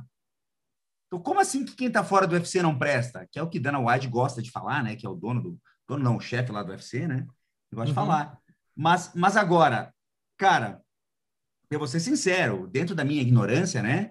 Eu, eu, eu comecei a acompanhar uh, agora com pandemia, acho que com pandemia todo mundo virou especialista em cinema, né? Todo mundo, né, com a pandemia, agora se acha, não, porque eu entendo, porque eu assisti filme coreano no Netflix. Agora uhum. eu sei como é que funciona e, e eu vou ser o filme sincero. coreano que aparece no Netflix é filme comercial, não é filme Exatamente. de arte. que bebe do, do, estilo narrativo clássico. É, é, uma, é, é, muito próximo. E eu achei uma coisa muito próxima do filme americano, né? É, porque o coreano, ele, o coreano ele é muito conectado com os Estados Unidos, sempre foi, né? É quase Sim. que um, um, Os coreanos são quase filhos de, dos americanos, eles são muito próximos culturalmente mesmo. Então, o cinema coreano bebe muito do cinema americano. Hum, mas eu vou te ser sincero que eu, eu achei mais intenso, assim, os, os caras têm um pouco menos de filtro, né? Tipo. É, mas, mas você mas também americano, né? É. Eles colocam meia dúzia de zumbizinho, né? The Walking é. Dead ali, e os caras matando zumbi. Na Coreia, eles põem o trem passando por cima de mil zumbis. Eu acho, e, e, assim, é divertido, cara. Eu me diverti. Eu vou falar um negócio. Chegou num ponto que, tava, que, que, que a gente chegou aqui, eu e a Vanessa, que a gente, tá? Qual é o próximo filme coreano que a gente vai assistir? A gente tá procurando. Como assim que não tem mais filme coreano para assistir? A gente queria assistir o filme coreano. Você tá Sim. entendendo? Sim. Porque a gente começou a achar uh, divertido aquele, a, aquela, aquela forma de, de a, principalmente a narrativa. Os caras é engraçado porque os filmes mais como é o nome daquele filme? Eu assisti um filme, cara, que é um filme desse de zumbi. Eu não sei por que, que o coreano tem essa fascínio por, por esse lance de, de zumbi, né, cara? De apocalipse zumbi. Mas é um filme que a gente. Eu, eu nunca vi um filme na minha vida que, meu irmão, não fica cinco segundos sem tipo Resident Evil, sabe? O, o jogo do PlayStation primeiro, sem, uhum. sem, sem, sem, pular um cachorro da janela. Sabe aquela cena? Você Sim, entrava lembro. numa sala, o cachorro lembro. pulava e quebrava a janela? Lembro. Você levava um susto? Uhum. Meu irmão, o filme inteiro é assim. São duas horas de zumbi pulando e gente morrendo e, e, e, e assim, você não consegue, tipo assim, amor, eu vou lá pegar um negócio na geladeira. Não existe isso. Não tem como. Você tem que parar o filme. E depois a gente, ah, não, não tem mais coreano para assistir, nós vamos fazer o quê? Nós vamos começar a assistir filme indiano.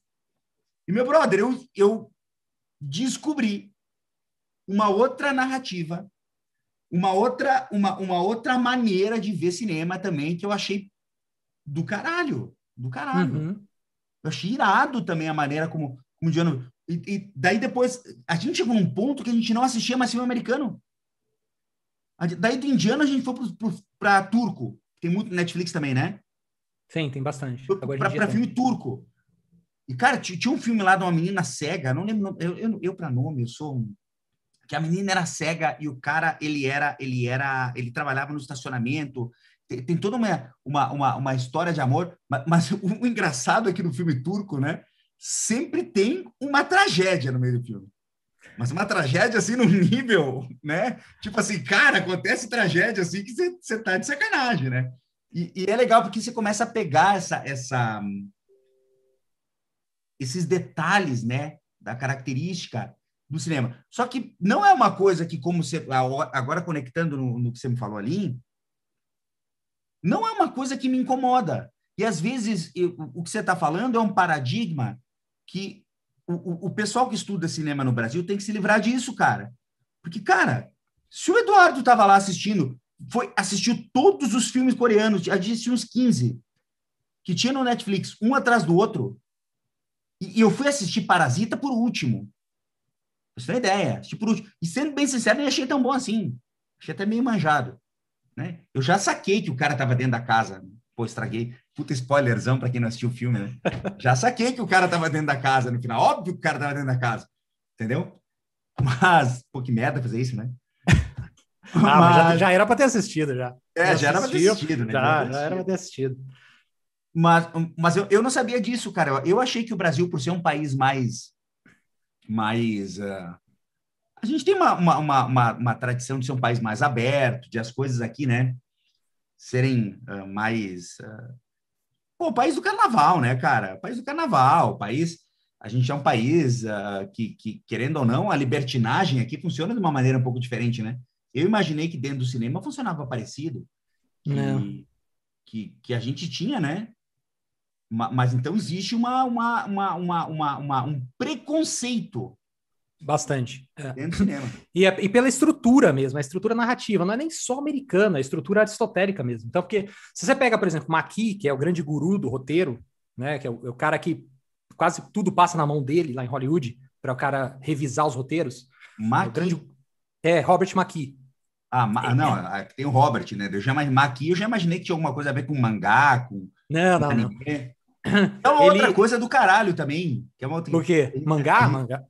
Puta você pega anime, pariu, anime, anime é japonês é maravilhoso. Meu claro, Deus. claro que a gente tem sempre um, um, uma honra, né? Tem uma parada ali dentro que às vezes a gente até não consegue entender, né? É, é muito ligada também com, com, com, a, com, a, com a parada do, do, do, deles com o Bushido, né? Com, com a, a, gente tem aquela coisa, né? Tem uma, até teve uh, Castlevania, né? Que, que era um jogo do, do, do PlayStation. Bom, tinha é. no Nintendinho ainda, né? Acho que tinha uma um Nintendinho, né? Acho que é, Nintendinho. Acho que do 8 bits ainda. Isso aí, já pô, tinha. Isso aí. É. E teve uma série no, no, no Netflix, né? De, de, de, uma animação. Esse, eu, esse eu não vi, mas teve essa série. Cara, que era, era, era sangue voando na tela o tempo todo, assim tal. E interessante a maneira do, do, do japonês também, né? De, de, de enxergar a coisa, cara. Sim. Mas, mas, desculpa, eu te interrompi porque eu achei que era o cara que o cara era do anime aí, tá? Mas é. É, não, mas assim, mas não, não foge muito. Porque, por exemplo, o, o Maqui ele, ele classifica as, as, narrativas em três, em três tipos de narrativa: a arquitrama, a antitrama e a mini-trama. Meu Deus. A arquitrama é basicamente o, o é mais próximo do, da narrativa clássica.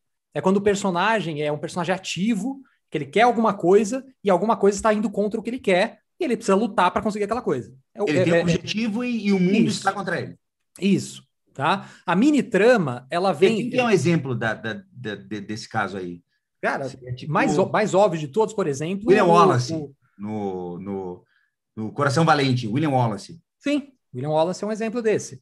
O, próprio, toda, toda, todos os filmes de, de, de Hollywood, no geral, vai, vai estar dentro, de, quase todos vão estar dentro disso. Tá? Porque eles usam a narrativa clássica. Aí você tem, é um triângulo, tá? Então a, a tá. arquitrama tá aqui em cima. Mas, por exemplo, se você pega Kurosawa, Sete Samurais, é arquitrama. Ele segue essa mesma estrutura, que é uma estrutura clássica, entendeu? Ah, mas eles, eles não tiveram tanto esse contato aristotélico. Não, mas é isso está no ser humano, entendeu? Essa história clássica está tá no ser humano. O jeito que o ser humano entende história, o jeito que ele conta história. Isso não vai mudar. Isso esquece, não muda. O que acontece é, a mini trama ela entra justamente no século XVIII quando a gente começa a tirar a, o aspecto de Deus da vida das pessoas, porque antes os conflitos eram externos, né? A gente combatia a natureza, a gente combatia tudo, a gente buscava Deus fora, então tudo era mais externo. Então é natural que essas projeções de problemas sejam externas. Quando a gente se volta para dentro, o antropocentrismo, os problemas começam a se tornar internos. Ah, mas é. E, e agora, claro. o que, que eu quero? Eu não sei o que eu quero. Eu não sei mais o combater os meus problemas, os meus medos. E aí você começa a ir para a mini trama. A mini trama ela tende a fazer o personagem ficar mais passivo e automaticamente o filme fica mais lento. Isso é natural, é um processo. Quanto mais você internaliza, mais passivo o personagem vai ficando, menos a vida depende dramas, dele. Dramas internos dele, Isso, tem que lidar com aquilo. Exato. exato. Então, quanto mais você. Você pode, por exemplo, se você tem um, tri, você tem um triângulo aqui, quando você desce do arquitrama indo para o mini trama, mas se você se mantém no meio, você equilibra. Você mantém ainda um personagem ativo que tem problemas internos. Quando você desce totalmente, vai para um personagem totalmente uma mini trama muito fechada, você acaba, por exemplo, Paris, Texas, que é uma coisinha muito mais fechada, muito mais interna, você começa a perder público. E, e assim, não tem problema em si isso. Tem filmes maravilhosos nas três, nos três pontas.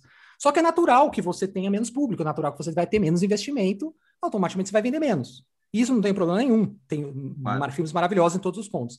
E a Até porque você pode fazer, você pode fazer mais filmes com essa abordagem, investindo menos por filme. Exato. você ganha na escala. Exatamente. Exatamente. Mas é que normalmente quem, quem curte muito esse tipo de filme não, não, não tá muito preocupado com dinheiro. Só que gosta de criticar quem tá. tá então tem esse lado. Mas é, eu, eu gosto muito de mini-trama, por exemplo, mas eu sempre tento manter uma relação com arquitrama. Meus filmes são mais dramas, assim, no geral. Meus qual qual, qual que seria um filme de mini-trama que você, que você podia indicar para nós, assim, para eu, eu procurar, dizer, ó, você vai assistir esse filme aqui? Paris, Texas. Acho que Paris, Texas é uma boa. Filme europeu. Paris, Texas. Cara, eu vi é. falar desse filme. Eu falar desse filme. Eu vou anotar para assistir esse filme aí. É, mas assim, o filme europeu, no geral, ele vai cair ou na mini-trama ou, ou para arqui, é arquitrama, né? Que é o antitrama, na verdade. Arquitrama não, antitrama. Por que, ah, que tá, explica antitrama antes. É, antitrama, tá. que é o E depois, e depois você aqui. me explica por que, que o europeu tem disso. Por que, que o europeu tem que ser cult sempre? Tá. É, é uma longa história, mas a gente tenta dar uma resumida. O, o, o, a antitrama é justamente a negação total da trama. Então é quando você não tem. É, são filmes que não têm pé nem cabeça. Normalmente são filmes que eles não estão se propondo a contar uma narrativa. Às vezes ele é só uma crítica pura, às vezes ele é só sensações, às vezes ele é. Normalmente é quando você foge. Por exemplo, um filme que que ele é divertido. Mim, o Coringa é uma... foi isso, então, porque eu não entendi nada. não, é, o Coringa, é, o Coringa ele, é, ele é uma mini trama com arquitrama, mas não tem antitrama ali. Entendi. Ele, ele tem uma lógica mesmo ali. Caso eu fui burro mesmo, que não entendi. Ah, não, não é questão. É, é que, é, é, que foi um filme muito comentário político. O, o Coringa é bem um comentário político, assim. É... E normalmente o diferente Birdman, do que todo Birdman. mundo. Eu, eu não entendi. O Birdman, ó, eu preciso rever, faz muito tempo que eu vi, mas eu, eu acho. até agora ele... sem entender esse filme. Chegou é, no final, o... o cara voando. É, o Birdman, ele tá, ele tá flertando na antitrama. Ele tá flertando com a antitrama. É, eu não, eu não é. entendi nada. Eu não entendi nada, é. não. O, o, o, o... chegou no final do filme, eu fiquei olhando e disse. Por exemplo, sabe, sabe, sabe o, o. E vou te dar uma sensação, Rafael. Ó, ah, uma sensação que é terrível, cara. Você tá, a gente tava assistindo umas seis pessoas aqui em casa. Aí todo mundo tá, terminou o filme, todo mundo, porra, velho. Meu irmão, caramba, né? E eu tava com aquela cara de idiota, né? E aí eu tendo que concordar. Não, não, pô, sacanagem, sensacional. Não tinha entendido porra nenhuma, você entendeu? E tava todo mundo achando o máximo aquele. Aí eu disse, não, né, pô, não, não, animal, animal, não, sem explicação, sem explicação, realmente, né? Não, realmente sem explicação, porque eu não entendi nada, não consigo explicar, entendeu? Eu tenho muito disso, cara. Vira e mexe, eu não entendo porra nenhuma de filme, né? Do, do, do que eu tô assistindo. Mas eu sou esforçado, cara. Não, mas é, faz parte, faz parte. Mas assim. Aí, você, aí você falou do, do, tava falando da antitrama. É, da antitrama. E a, a, a, o Monty Python, sabe Monty Python? Uhum. Clássico. Do, é, então. O, os filmes deles são antitrama. Só que eles é mantêm a comédia, o que também. torna o que torna mais degustável. Você consegue assistir, porque é uma comédia. Mas você Sim. não tem nexo na história. As coisas acontecem, que nem quando você pega no. Acho que é na vida de Brian que ele tá Sim. tá fugindo dos caras e é uma, uma os caras a gente tá na, na, época de Cristo. De repente uma nave espacial pega o cara e deixa ele lá no chão. Não, mas não tem explicação nenhuma. Isso é antitrama. As coisas elas não têm conexão causal. As coisas acontecem pela coincidência. Né? E isso, isso, na verdade, a antitrama, ela é um aspecto pós-moderno do, do, das narrativas e do cinema. Né? O, o pós-moderno, ele abraça tudo e nega tudo ao mesmo tempo é a confusão do pós-moderno. Então ele, ele não vê lógica em nada, mas ao mesmo tempo ele se entrega a todas as lógicas, entendeu? Então essa, esse caus da, do pós-moderno... Tá tudo bem. É, é meio complexo mesmo. Sim, mas esse, bem, esse, tá esse caos de, de, de negar o, o, o uh, as convenções... Inegável. É, e aí você acaba criando um caos, tipo, ah, mas a vida não tem sentido. Então, se não tem sentido, as coisas não têm sentido. Então, eu posso colocar uma coisa que não tem nada a ver aqui no meio do filme, e a próxima cena não tem nada a ver, e você vai é. montando uma, um quebra-cabeças, entendeu? Tem que fumar muita maconha para assistir esse negócio aí, eu não. não, não, não, é, não é então, é muito... o antitrama tende a isso, entendeu? Ele a tende a, a, não ter. E é por isso que antitrama não vai vender. A verdade é que é, vai ser um público minúsculo de pessoas que normalmente gostam de pensar pelo lado mais intelectual da coisa e só, mais nada. Aí o cara vai ficar lá tentando ver as referências intelectuais que o cara colocou de outras citações. Então tem tudo muito um aspecto mais disso, de leitura inte intelectual da obra, mas automaticamente não vai ter venda, entendeu? Mas, mas Rafa, me fala uma coisa. Eu anotei várias perguntas aqui, tinha, tinha te falado, do, eu queria falar sobre longa do Brasil, qual que é o melhor longa, só mas não vou falar disso agora. Uh, o que aconteceu com a Marvel? Por hum. que foi só a Disney que fez isso com a Marvel? O que diabos aconteceu? Por quê? Porque eu, eu sou, não só com a Marvel, a DC também, mas é que a DC eu não consigo entender, porque ela não caiu ainda na, na mão de uma empresa que preste, né? Que não conseguiu fazer um filme. Pô, você pega um herói como Batman, você tá entendendo? E você não consegue fazer o Batman, que é o herói mais sinistro de todos, meu, que é o cara que não tem superpoder, você tá entendendo? O cara só é inteligente pra, é inteligente pra caralho e ele consegue fazer. É Bruce Wayne, velho. Você entende? Uhum. Só que na mão da Sony, na mão da. Aí, aí não funciona, aí, aí, não, aí não, não, não, né? Não, parece que não, não, não acontece. Mas o que, o que, que eu quero te, te, te, te pedir? Qual é o fenômeno por trás desse renascimento da Marvel? Porque eu lembro, na década de 90, do que, que eu lembro? Eu lembro do, do, do Batman Retorno, né? Com, era o. Era o, o Batman Retorno era o. Michael Keaton. Isso, Michael Keaton. Porra, o Michael Keaton era o Batman. Que porra é essa, brother? Puta que eu pariu. O cara nem ferro não puxava, velho. Que merda, que merda é essa, né? Com Tim Burton, é, o diretor. E, e, enfim, a gente tinha, né, uma... uma e, e todo mundo olhava para filme de super-herói meio que com, uma, com um negócio meio de, ah, não, filme de criança. Ou então, né... Um, tinha uma se a gente for eu acho que esse fenômeno chegou até em Mad Max né? Se a gente olha a primeira versão de Mad Max lá tinha uma onda meio se não fosse a Tina Turner lá né no, no, no filme ele não teria feito todo o alvoroço que fez né? Sim. Eu acho que é o terceiro filme já né com a Tina Turner. Eu acho que é o além da como que é? Além da cúpula do, do trovão acho que é o terceiro que é que é aquela né dois homens entram um homem sai né isso não vou esquecer nunca né é.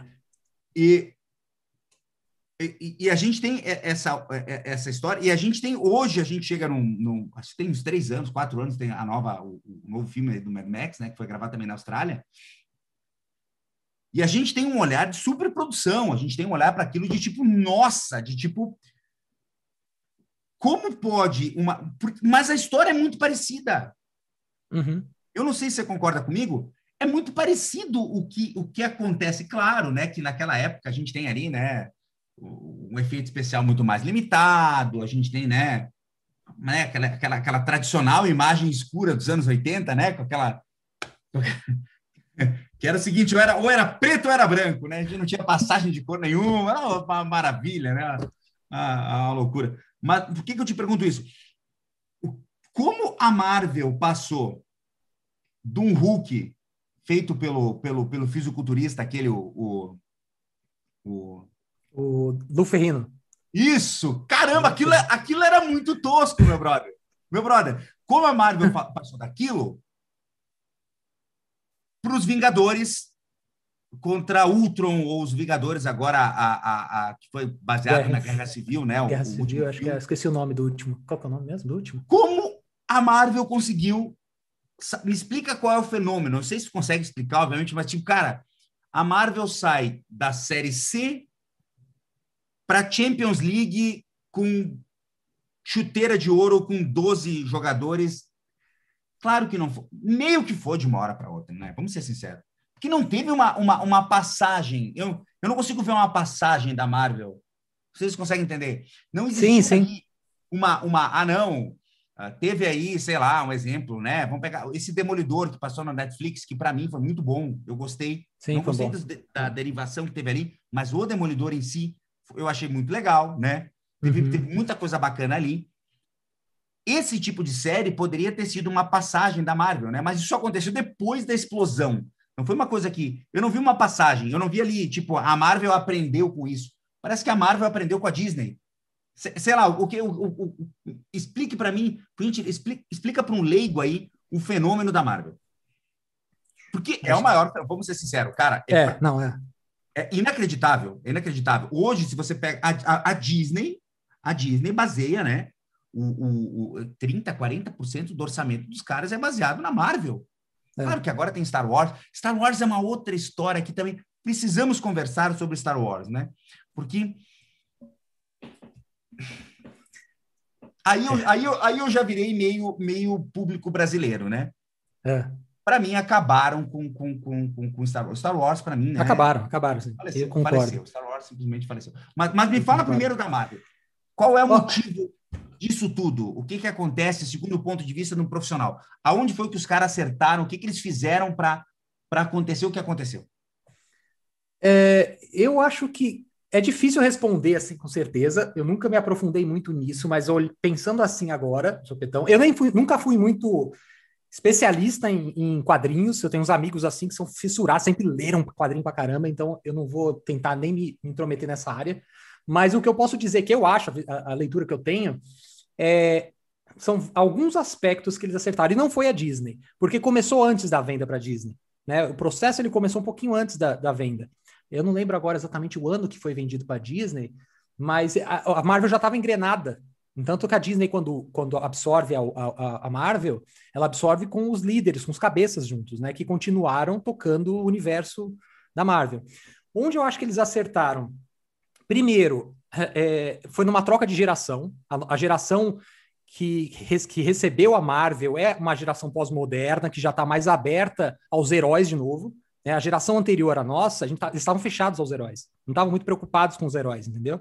Justamente por, por essa, pelo pensamento moderno, principalmente gente aqui no, no Brasil, é, o pensamento moderno que era muito contra o heroísmo, é muito contra esse aspecto individual do, do, do, do ser que vai salvar, que vai dar a vida e tal, tal, tal. Toda a questão política que eu não quero entrar nisso agora.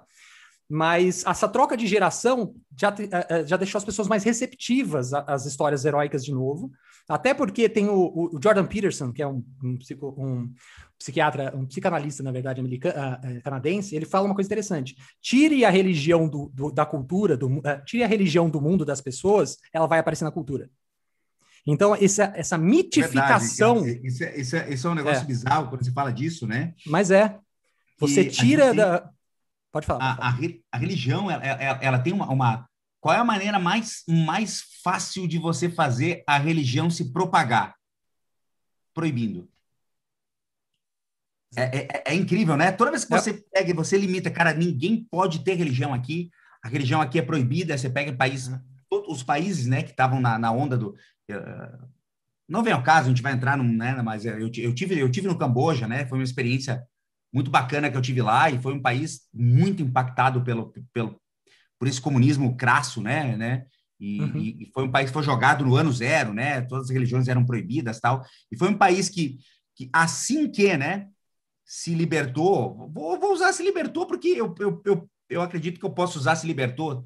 Hoje, quando a gente vai falar que alguém se libertou de um governo autoritário, né? Por mais a gente precisa dizer que também falaria a mesma coisa para, sei lá, para um governo, sei lá, para o fascismo de Mussolini. Isso. Aí não, tudo bem. Agora eu posso falar da esquerda, porque eu também falei da direita. Meu irmão, ditador é ditador, não me interessa se é de ah. esquerda ou de direita, velho. Você entende? As pessoas parecem que elas hoje não conseguem assimilar isso, né? Não. Mas, é, mas eu, estou compreendendo, porque é, é, é, a mesma coisa, né? Quando, quando a gente tem. A, se você quiser fazer com que a religião se é, ela se propague ela, e, ela, e, ela, e, ela, e ela ganhe valor dentro da sociedade, é só você proibir. É isso. Proíba Exatamente. que ela vai virar inacreditável, né? É, exatamente. Então, isso eu acho que foi o terreno sendo preparado, entendeu? Aí a, as pessoas estavam mais abertas de novo a esse tipo de, de, de, filme, que tinha desaparecido desde a década de 70, se você for ver. Os, os últimos filmes do Superman, que ainda fizeram sucesso, depois morreram na década de 80, nem, nada de herói funcionava, entendeu?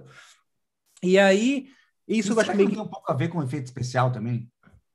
Não, porque, por exemplo, assim, lógico, o efeito especial ajuda bastante, porque você consegue fazer universos maiores agora. Mas o Superman da década de 70 foi um sucesso absoluto, tanto que é um filmaço até hoje, mesmo com toda a deficiência. Foi mesmo, foi mesmo. Foi o, mesmo. o, Superman, o primeiro, com Christopher Reeve, filmaço. É um dos melhores filmes de super-herói até hoje. Eu assisti recentemente para ver. Um baita de um filme. Tem a limitação toda da época, tecnológica da época, mas é um baita de um filme, roteiro bom, sabe? Os atores muito bem, tudo, tudo muito, muito bem estruturado ali. E então isso acho que foi um pouco do terreno sendo preparado ali. Segunda coisa, eles conseguiram, e aí eu não sei explicar como, mas eles conseguiram desde o começo plantar essas conexões com futuros filmes, que a DC nunca conseguiu fazer isso. Desde o primeiro, que eu não, eu não lembro qual foi o primeiro exatamente, acho que foi o primeiro Homem de Ferro. Acho que foi um dos primeiros, acho que o primeiro acho que. que... Capitão, não, foi Capitão América. Capitão América. Isso, é, já tem no final uma abertura para um próximo. E eles conseguiram conectar isso de uma forma tão rica que é, é aquela coisa que acontece quando porra, tem que acontecer, é, é sabe? Receitinha de bolo? Hã? É receitinha de bolo. É, é uma receitinha de bolo, mas bolo. E, feita e, com, e, com, e, aí a gente conecta no que é. você estava falando antes. Porra, funcionou tão bem, cara. Por que, que, ninguém pode tentar, sei lá, fazer uma coisa parecida no Brasil com alguma, alguma, né? A. Pô, sei lá eu, cara, sei lá eu, põe aí um, um, um, como a gente fala aqui no Rio Grande do Sul, né? Um brigadiano aí de Porto Alegre, que estoura a boca de fumo toda sexta-feira. E tem essas histórias, cara. Fotografei o casamento de um até, por sinal. O cara levou seis tiros já. O cara, é coronel da Brigada Militar aqui. O cara seria o puta de um personagem para um, uma série de filmes dessa, cara. Sim, Você entendeu? Total. Eu acho que a gente falta, falta a gente no Brasil valorizar essas histórias, entendeu? A gente não valoriza essas, essas histórias. E é isso que eu acho que está começando a aparecer agora, Tá começando a ter essa, essa a gente começar a olhar para a sociedade brasileira e ver outras histórias além da única coisa que a gente fala que é de briga de classes, entendeu? A gente só fala disso, só que tá na hora de a gente falar de outras coisas. Existem outras. Não estou falando para parar de falar, quer continuar falando, cada um fala o que quer. Mas eu acho que tem outras histórias para contar. Tem histórias de, de, de, de, heroísmo muito grande. Eu lembro até agora de uma história que eu li no jornal de um cara que. É, lembra daquela. Eu não lembro qual foi a, a, a, uma das piores enchentes que teve no Rio, dessas enchentes de começo do ano que tem todo ano, e que eu lembro que tinha devastado um monte de favelas e tal. E eu lembro que um cara, ele ficou.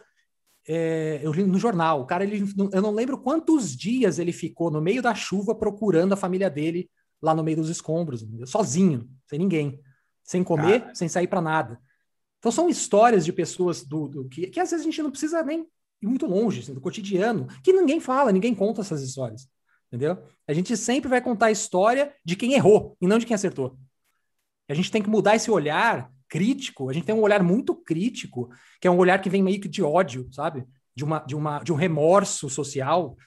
E a gente tem que mudar um olhar. Remorso que a gente não viveu. É, Isso que eu acho exato. engraçado. Sabe o que eu acho engraçado? É um remorso. Nossa, eu preciso eu preciso ter um, um, um, até pelo seguinte, né? Eu sou um, eu, eu sou um cara que eu, eu, eu, tenho lugar de fala em qualquer lugar dentro da sociedade brasileira, porque minha mãe é negra e meu pai é descendente de, de italiano.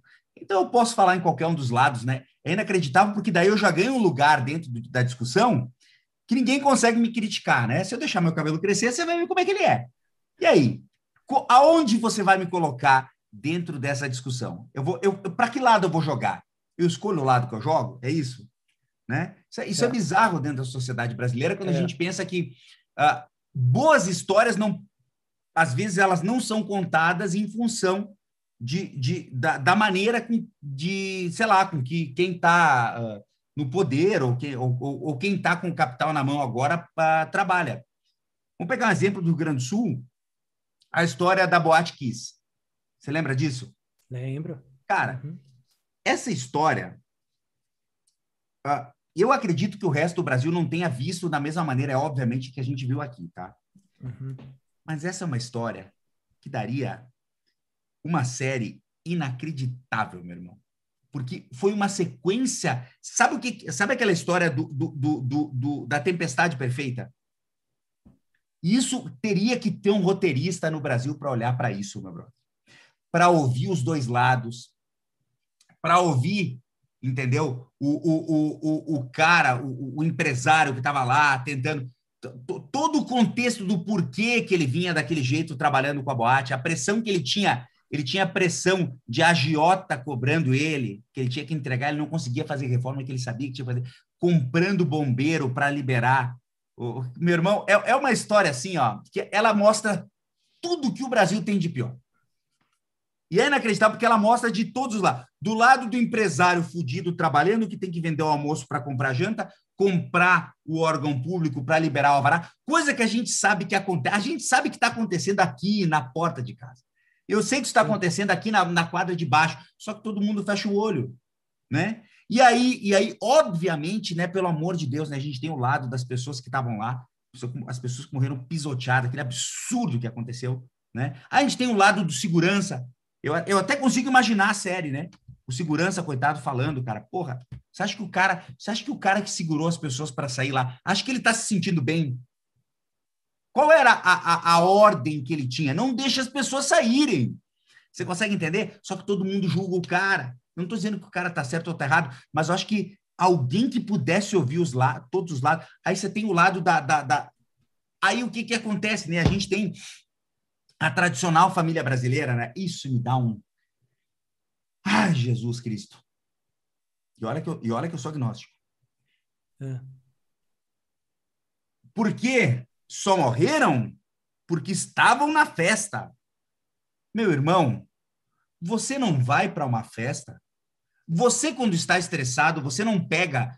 Pô, vamos, colocar no lugar o moleque está lá, estudante de medicina, Santa Maria é uma, é, é uma cidade, é uma cidade, é uma cidade universitária. Tem quatro faculdades lá, tem uma faculdade federal. O cara tá lá, ele tá estudando, ele tá estressado. Por quanta gente não pegou? Era, era uma festa especial. Eu vou para essa festa para dar uma desopilada. Quem que não faz isso? Você vai julgar uma pessoa um, um, um, um jovem de vinte e poucos anos, porque ele foi para uma festa, sendo que você. Eu acho engraçado de, de, de ver esse, esse cidadão falando, porque ele, quando tinha 20 anos, 20 e poucos anos, ele não saía, não é verdade? Ele não andava para cima e para baixo num outro Brasil que até armado ele andava, dando tiro para cima e para baixo, fazendo tudo que a gente sabe que acontecia. E aí você tem, você vai julgar aquele jovem que estava lá, que foi pisoteado, né? Foi pisoteado. E aí a gente tem o quê? A gente tem, né, um exemplo que eu conheço aqui na, aqui na minha cidade, a coitada da mãe, né, que estava aqui, sabia que a filha ia ir para essa festa, que a filha tinha falado, mãe, ganhei um ingresso para uma festa que não tinha dinheiro para pagar o ingresso da festa. Estava indo para a festa porque ganhou ingresso. Então, cara, é, é, é essa história para mim, ela, ela, tem um requinte de, de, de, de... para mim é uma história mágica, né? Se a gente for uhum. analisar todos os, né, os, os, os lados as lados, o que a gente pode relações entre essas fazer a pessoa se emocionar, enxergar uma coisa de um lado, coisa do outro, e, e, e, e mostrar que no fim da história ninguém tem razão. Ou todo mundo tem razão. Só coisa. Mas aí a gente ia entrar num, num, modelo de filme que daqui a pouco não ia vender tanto, né? Depende de como você fizer, ah, funciona. Funciona sim. Dependendo de como você fizer, eu acho que funciona legal. É, tem que ser uma série, porque eu acho que é muito complexo para fazer isso num filme, porque é muita história interconectada aí. E, mas é muito questão de achar os personagens mesmo, sabe? Que vão ser os personagens guias, os personagens principais ali. Mas eu acho que é uma, uma é uma baita de uma história para contar, entendeu? E, e o ideal é que se entre nessa história sem defender lado nenhum, porque aí você consegue extrair melhor as informações, entendeu? Porque se você já entra pré-concebido para um lado, você já vai prejudicar ah, a história, entendeu? Com certeza. Esse é o tipo de coisa que nos Estados Unidos, com certeza, alguém já teria contado, né? Já. Lá eles não perdem. Tá Lá, é biografia, os caras compram biografia que nem compra água. Entendeu? Documentário também, né? É, também. Porra, como entendeu? faz documentário? Por que, que não faz tanto documentário no Brasil como faz nos Estados Unidos? Porra, documentário nos Estados Unidos, você, documentário é uma coisa. Você digitou lá, você, você encontra de tudo, desculpa o que eu vou falar, né? Mas de tudo que é besteira, você tem um documentário. Tem, tem de tudo. Ah, mas acho que no mercado, no geral, a gente não tem volume de, de, de produção porque não tem investimento, entendeu? A gente sempre dependeu muito de dinheiro governamental e não tem volume de dinheiro para produzir muito. Não tem mesmo. Entendeu? E isso no final atrapalha to toda, toda a cadeia produtiva. Então você não tem, você não, a gente não consegue, tipo, a galera que não é diretor, que não é roteirista, essa galera que ganha menos, que trabalha na equipe, essa galera acabava tendo muito pouco trabalho para fazer, entendeu? Lá nos Estados Unidos, os caras trabalham atrás do outro, eles não param de trabalhar. Então, você pensando até do ponto de vista de como um business mesmo, a galera tá, trabalha muito mais lá, muito mais feliz trabalhando lá. E você não precisa estar no mainstream para ganhar dinheiro lá. Né? A gente só vê Hollywood. Mas lá existe muitos outros níveis de produção, produção independente. Tipo, eu fui numa reunião de produtores lá, e eles falaram, cara, falou, ó, aqui, o que é considerado é, baixo orçamento no estado, extremamente baixo orçamento, é até 8 milhões de dólares.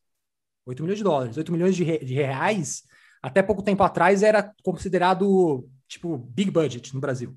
8 milhões de reais, tá? Lá é considerado extremamente low budget, é tipo quase que o tiozinho da esquina te dá esse dinheiro para fazer o filme lá, tá? Tô exagerando um pouco, mas só para vocês entenderem a relação. Eles falaram, ele falava que assim, ó, se você tem um roteiro um roteiro razoavelmente bem estruturado. Se você botar 20% do orçamento que você quer, eu boto 80%. Assim, simples assim. Então lá existe um mercado gigantesco de filme independente, que a galera vive bem, ganha bem, e ninguém conhece o cara. Entendeu? A gente só vê Hollywood achando que você precisa trabalhar em Hollywood para sobreviver. Não. Eu tenho uma amiga lá que vive de cinema independente, vive de curtas metragens, essas coisas, e vive lá, entendeu? Não é rica, não é nada disso, mas ela vive fazendo o que ela gosta. Ela vive fazendo filmes, vive fazendo curtas-metragens, essas coisas, e ganha dinheiro para isso. Então, existe um, é um mercado tão grande lá. Pra você ter uma ideia, esses filmes de. essas séries de sitcoms, né? Tipo Big Bang Theory, Two and a Half Men, os caras pagam para você ir assistir. Eu fui num desses. Eles te pagam. Eles te louco. pagam, acho que é 50 dólares para você ir assistir. Só para rir. Na é, hora que eles. É. Ah, levanta a plaquinha. Isso. Eles te, eles te dão dinheiro e te dão comida. Então você vai lá, você come, ganha uma grana para assistir ao vivo, a gravação ao vivo lá. É isso, meu irmão. Só pela comida eu geria. É, então. E eles ainda te pagam. então é, é muito diferente a relação com, com, com, com essa área, assim. É, é, a galera ama o que faz, elas não fazem. Tem muita gente que só faz pelo dinheiro? Tem, lógico que tem, toda, toda área tem. A galera gosta do que faz também, tem muita gente assim, e, mas ao mesmo tempo eles pensam que é uma profissão. Tem pessoas, por exemplo, a galera aqui da maquinária, a galera da elétrica, esses caras não estão tão preocupados com a arte do cinema, eles querem trabalhar e ganhar dinheiro, eles precisam sobreviver. Né, entendeu? E aí a gente não para para pensar, a gente só pensa na arte, na, no negócio, e tem, no Brasil, né? A gente fica muito com essa aura de, de especial, do artista especial, e, pensa, e, tem que pensar que é uma cadeia produtiva que está atrás de tudo isso. E que, que se a gente não faz isso rodar, essas pessoas que vão passar dificuldade, entendeu?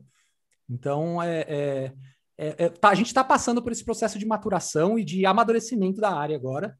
Eu realmente estou bem animado para os próximos 5, 10 anos aí. Acho que aqui a gente vai ter uma, uma a melhor época de, de audiovisual do Brasil. Tá vindo. Mas você acha que isso é Brasil ou é mundo?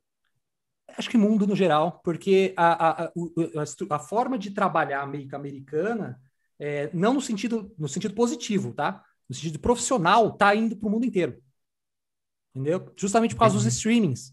Então, todos os países estão se profissionalizando e estão começando a produzir coisas de melhores qualidades, com melhores qualidades, entendeu? Então, é, é, a tendência é de crescimento, assim.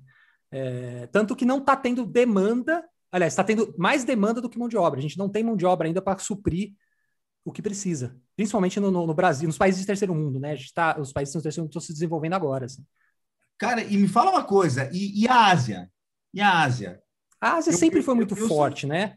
Eles, só que eles eram muito desconectados do, da, da, gente por causa da cultura muito diferente.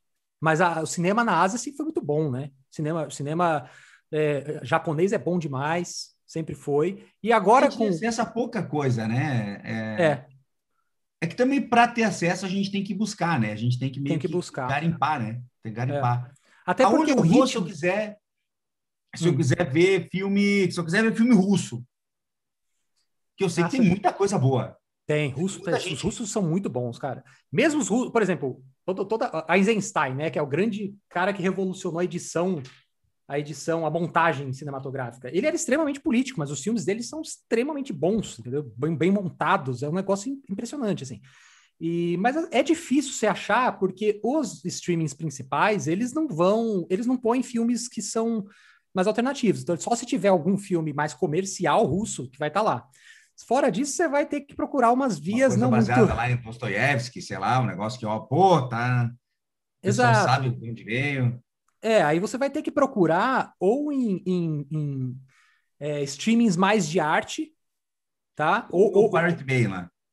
Exato, Pirate Bay. Ah, não queria falar, mas é. Mas é, não tem jeito. Onde você vai achar? Filme, qualquer filme menos mainstream, assim, que vai saindo do mainstream, você vai ter que procurar por fora, porque como não vende, é, e tem muita coisa boa, tá? Ó, em nenhum momento eu tô menosprezando filmes que não são big, de mainstream, esses filmes menores. Eu amo filme menor.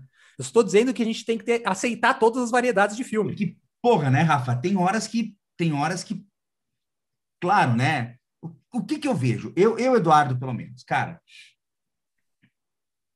eu me me prendo muito num filme com uma boa fotografia. Fotografia para mim é um negócio que caramba, meu irmão. Uhum. Eu me perco na história. Tipo, a Vanessa vem falar comigo, nossa, nossa, eu nem sei porque eu estava olhando o panorama que o cara fez aqui. Vou pegar um exemplo. É, um, porra, eu, eu, até, eu até separei aqui. Ganhou 1917, né? Uhum. Meu irmão, você tá ficando louco com esse filme. Eu não conseguia prestar atenção no filme, tive que assistir duas vezes. Porque eu não conseguia. Eu ficava o tempo todo. Vai cortar, vai cortar, vai cortar, vai cortar, vai cortar. Vai ser que você não assistiu assim também. É, Os caras vão cortar, vai cortar, vai cortar, vai cortar, vai cortar, vai cortar. Meu Deus, eu cronometrava.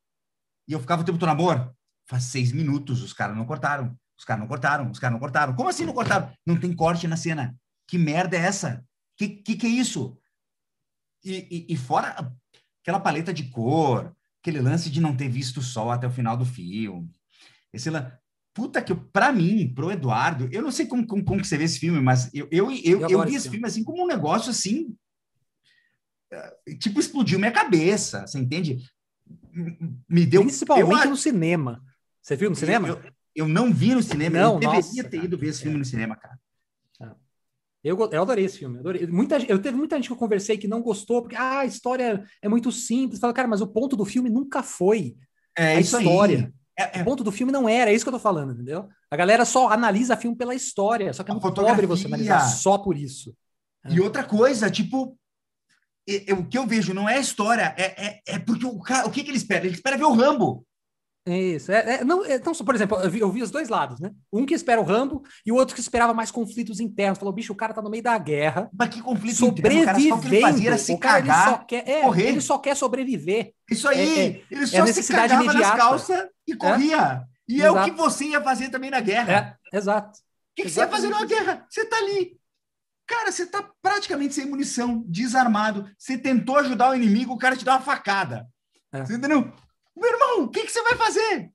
Você vai correr. É, só o que você tem para fazer. E, Exato. e só que quando, você coloca isso na cabeça, cara, só se salva, pelo amor de Deus, o filme ganha outra conotação. Não ganha? Exato, exatamente. É, é- é uma coisa muito Só- reativa. Só foge. Só foge. É Não reativo. O cara tá vivendo mundo. aquilo. Exato. Eu, eu, eu achei esse filme animado. Fora que assim, eu gosto muito do Sam Mendes, eu gosto muito dos filmes do Sam Mendes, que é o diretor, e o, o Roger Dickens, o fotógrafo, que é maravilhoso, para mim é um dos tops hoje, né? Que, que fez o Blade Runner 2049, o último também, mesmo diretor de fotografia. Esse cara é bom pra caramba. Não tem um filme dele ruim, entendeu? Mas como que faz uma, uma fotografia dessas, cara? Como que faz para Como que Hum. faz? Porque numa boa, me impressionou demais assim. Eu não lembro de ter visto. Claro que deve ter, com certeza tem outros filmes que, que fizeram uma coisa parecida. Mas como que faz para não cortar assim? Tem Cara, alguma é- coisa de, de, de, de, efeito especial ali? Porque não pode. Tem, tem. Tem, Claro que é- a gente vê, tem horas que a gente vê, né, que vai para a bota do soldado, aí sai para outro lado, aí, Isso. ah, não, aqui cortou, entendeu? Isso. Mas, cara, é tipo, o cara tá ali na trincheira, ele fica andando e falando três minutos do lado do, do outro e, e tropeçando nos caras, e os caras estão ali jogando bomba e mascando fumo, e não tem um coadjuvante, e isso é um negócio que me deixou perplexo. Eu, vou, eu tô te falando, Rafa. Eu voltei a assistir essa porra cinco, seis vezes cada cena. Eu disse, não é possível, eu vou assistir de novo. E eu assistia de novo, o cara, tá, um tava mascando fumo, o outro jogava bomba, e o outro tava apavorado, e tipo, tu não vê ninguém que não tá conectado com a cena, um negócio assim, para mim, pro Eduardo, aí, aí o cara tá correndo para levar a carta, e o pessoal tá atacando, né? E tá todo mundo, tipo, atacando, e você não vê ninguém, tipo, sei lá, com a baioneta baixa, ou com uma expressão diferente, tá todo mundo conectado no que tá acontecendo. Quando a gente é acostumado com o, o grande truque de balançar a câmera, né? No meio da batalha, dá aquela balançada na câmera, tá tudo certo. Aí você olha pro lado, tem o cara, né? O, o inimigo tá ali, né? E ele tá, ele tá com a baioneta pra lá, né? Ah, ah, tipo, dá até uma desanimada, né? Tipo o último dos moicanos, assim, né? Pô, filme é legal, né? Mas é, quando a gente vê a batalha, você dá uma desanimada, assim, né? E o último dos moicanos, é o detalhe. Só que é mais lento, é. Michael Mann, é, É, mais eu lento. dizer- Os filmes dele é eu mais ia lento. falar contigo sobre filme que não envelhece bem, né? Os, o Último dos Moicanos é um filme que eu tinha uma lembrança maravilhosa dele, assim, tipo... Era um filme que tinha mexido comigo e, e assistindo de novo, não assista O Último dos Moicanos de novo. Não faça isso. Fique com a lembrança que você tem do Último dos Moicanos. Não faça isso, não faça. Porque O Último dos Moicanos não é um filme que... Porque tem isso, né? O filme que envelhece bem, que você consegue assistir. O Poderoso Chefão. Envelheceu bem? Primeiro, né? Pelo amor de Deus, porque os outros não. Porque parece que, né? Vamos fazer o filme ser lento de propósito. O Poderoso Chefão 1 é lento porque tem que ser lento, você entende o porquê. Mas a partir dali, cara, não, precisamos fazer o filme ser lento para o cara entender que ele está pagando o ingresso de um negócio que ele tem que assistir aqui e ele tem que ficar três horas aqui dentro do cinema. Mas essa onda, né, de, de, de, de não cortar, é isso que eu quero entender. Cara, de isso, isso já, já teve em outros filmes de, de uma maneira assim, porque para mim foi, foi muito impactante. Foi assim, tipo, eu, eu não conseguia assistir o filme.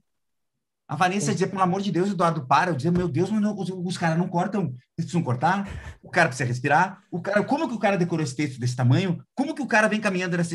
E, Mas o câmera não tropeça, mas o que, que eu imaginei? Meu Deus, cada cena. Porque na minha cabeça, o que, que eu tinha até então como referência? Aquela cena da escada, sei lá, do Demolidor lá, né? Que todo uhum. mundo fala. Que é uma cena, até por ser uma, uma coreografia de, de, de, de luta, né? Que a gente sabe que é muito mais difícil do que caminhar para frente numa trincheira. Tá tudo Sim. bem. Mas é uma cena de um minuto. E ali no 1917 a gente tem cena de de 10 minutos. Me, me fala sobre isso aí, cara. Ah, é, já teve, né? Você tem, você tem é... o próprio Birdman tem a, é a mesma técnica em si, mas eu não acho que é tão bom quanto esse. Mas é, é a mesma técnica de, de, de, como fazer isso, que o Birdman também é um take só do começo ao fim. É... Você teve já, inclusive, eu não, eu não lembro agora se eu, se eu vou falar besteira, mas eu acho que é a Arca Russa, se eu não me engano, que é um filme que foi feito, um filme russo, foi feito do Sokurov, que inteiro em plano. E aí não teve corte nenhum. Nenhum. Mas é, é outro filme, um filme mais de arte mesmo. No então já todo. teve, filme todo. Esses, esses. É, é, sacanagem mesmo. O cara ensaia provavelmente alguns anos para fazer isso, tá? Não é meses, não, é alguns anos.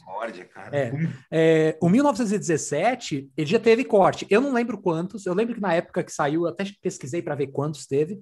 Mas eles, no geral, trabalham o máximo de tempo que dessem o corte, até o momento onde acaba precisando realmente do corte para poder é, ser produzível mesmo, assim, sabe? Senão você acaba, como você troca muito de cenário, anda muito de cenário, tem clima, tem um monte de coisa, você acaba tendo que é, é fazer todas as cenas externas. Tem que ir pro, pro avião. É isso, exatamente. Então, eles, eles acabam, primeiro, fazendo um, um, um o planejamento é gigantesco, realmente alguns anos planejando e ensaiando Tá? Quanto mais plano, maior o plano de sequência, mais tempo de planejamento. Então o trabalho é muito maior, sempre muito maior. E hoje em dia, com as tecnologias, você tem muita pós-produção envolvida. Então você consegue é, algumas coisas que antigamente seria impossível você pensar. Então, por exemplo, você consegue. Eu não estou nem dizendo que nesse filme específico eles usaram isso, eu precisaria pesquisar melhor. Mas existem técnicas onde você consegue, por exemplo, pegar uma, uma, uh, uma imagem, uma, um último frame do seu shot, fazer uma projeção desse frame num 3D, num, nos objetos 3D mesmo, um personagem 3D, que você pode até ter escaneado o ator, por exemplo. Uma, uma, como se fosse uma, uma, uma, sei lá, uma. Como que se fala que fazem móveis aí? Uma. Móveis. Porra, você faz com, com móvel uma, um render.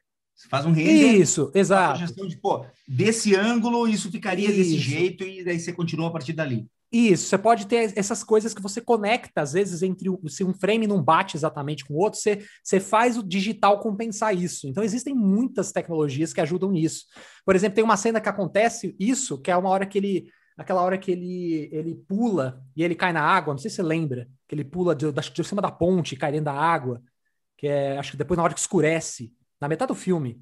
Se você for ver ali, a, a câmera, ele vai seguindo, ele tá no meio de um tiroteio, quando ele tá fugindo daquela quando ele conhece a mulher, aquela mulher com o filhinho Sim. lá dentro dos escombros, e aí ele sai correndo, fugindo, que todo mundo descobre ele ali, e ele pula da ponte e cai, no, cai na água. No meio desse salto tem um corte, que é um corte onde você tem uma, um dublê digital dele caindo na água. Entendeu? Então você tem essas, essas coisas que te ajudam a, a misturar, fazer cortes trans, é, o transparentes. O público médio não percebe nada disso, não, né? Não percebe não. nada. O público médio acha o máximo, bate palma e não, e eu não vejo problema nisso, cara. Também não, mas não é para perceber mesmo. Quem percebe é quem gosta, quem trabalha e que fica fuçando nisso. O público, é, assim, principalmente esse, o estilo de filme que é, onde a narrativa é a principal, você tende a, a, a, a, ser transparente, tipo, você não percebe a técnica. Você só assimila a técnica, não percebe, entendeu? Os bons filmes mais narrativos, eles fazem isso, eles não fazem você perceber a técnica, a não ser tipo Tarantino, que ele força a técnica para tirar um sarro. Aí é diferente, é uma é uma posição até de, de, de, quase de um humorista ali brincando com a forma do filme, que ele tira um sarro da forma, né? Toda hora ele tá tirando um sarro mostrando, ó, oh, você tá assistindo um filme. Mas no geral as pessoas não percebem. Você acha justo, tipo, ganhar Oscar de fotografia? Vou pegar um filme que eu achei sensacional, né? Mas é que eu tenho uma parada de. de pô, um cara que tem Charles Darwin tatuado no braço, Carl Sagan tatuado no outro e, e, e Stephen Hawking tatuado no peito, você sabe que ele tem alguma coisa valorizando valorizando a ciência, né? Uhum. Então, pô, a gente pega um filme como, como Gravidade, né?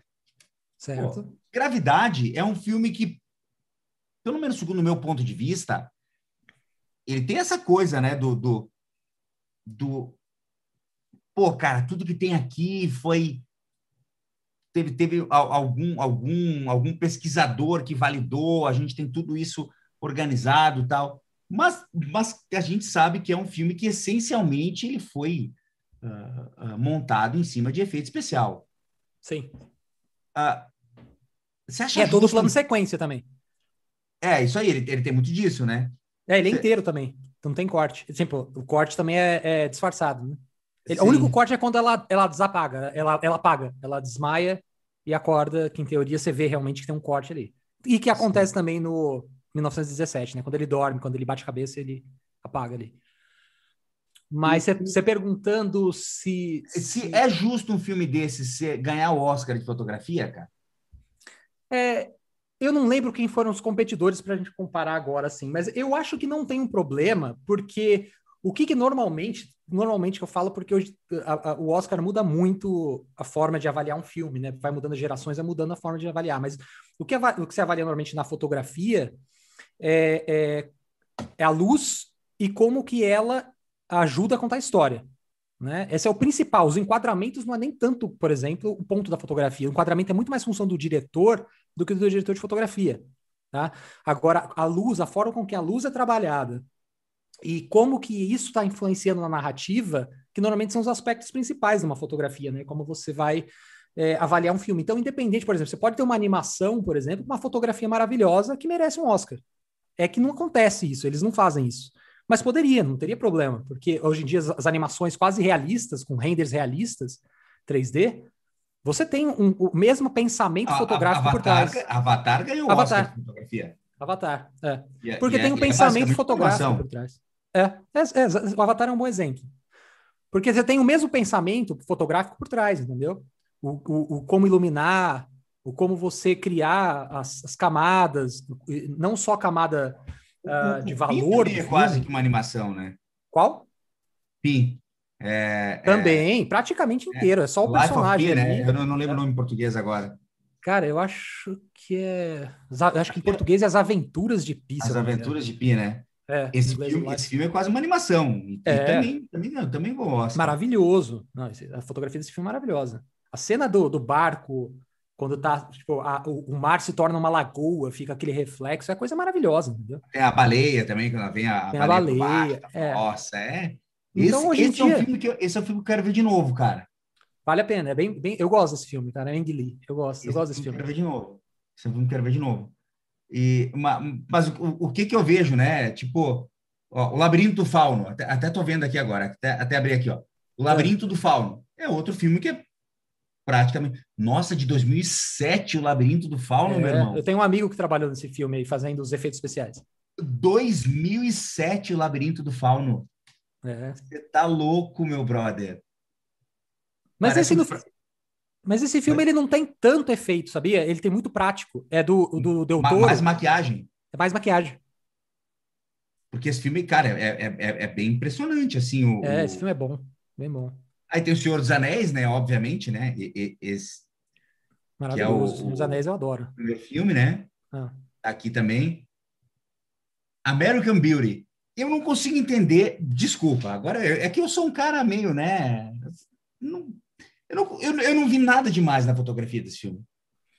Eu é, achei, eu... tipo, bonito, mas não, Entende? Não é uma coisa tipo, sei lá, que a gente tem aqui uh, O Senhor dos Anéis. Nossa, os Anéis impressiona.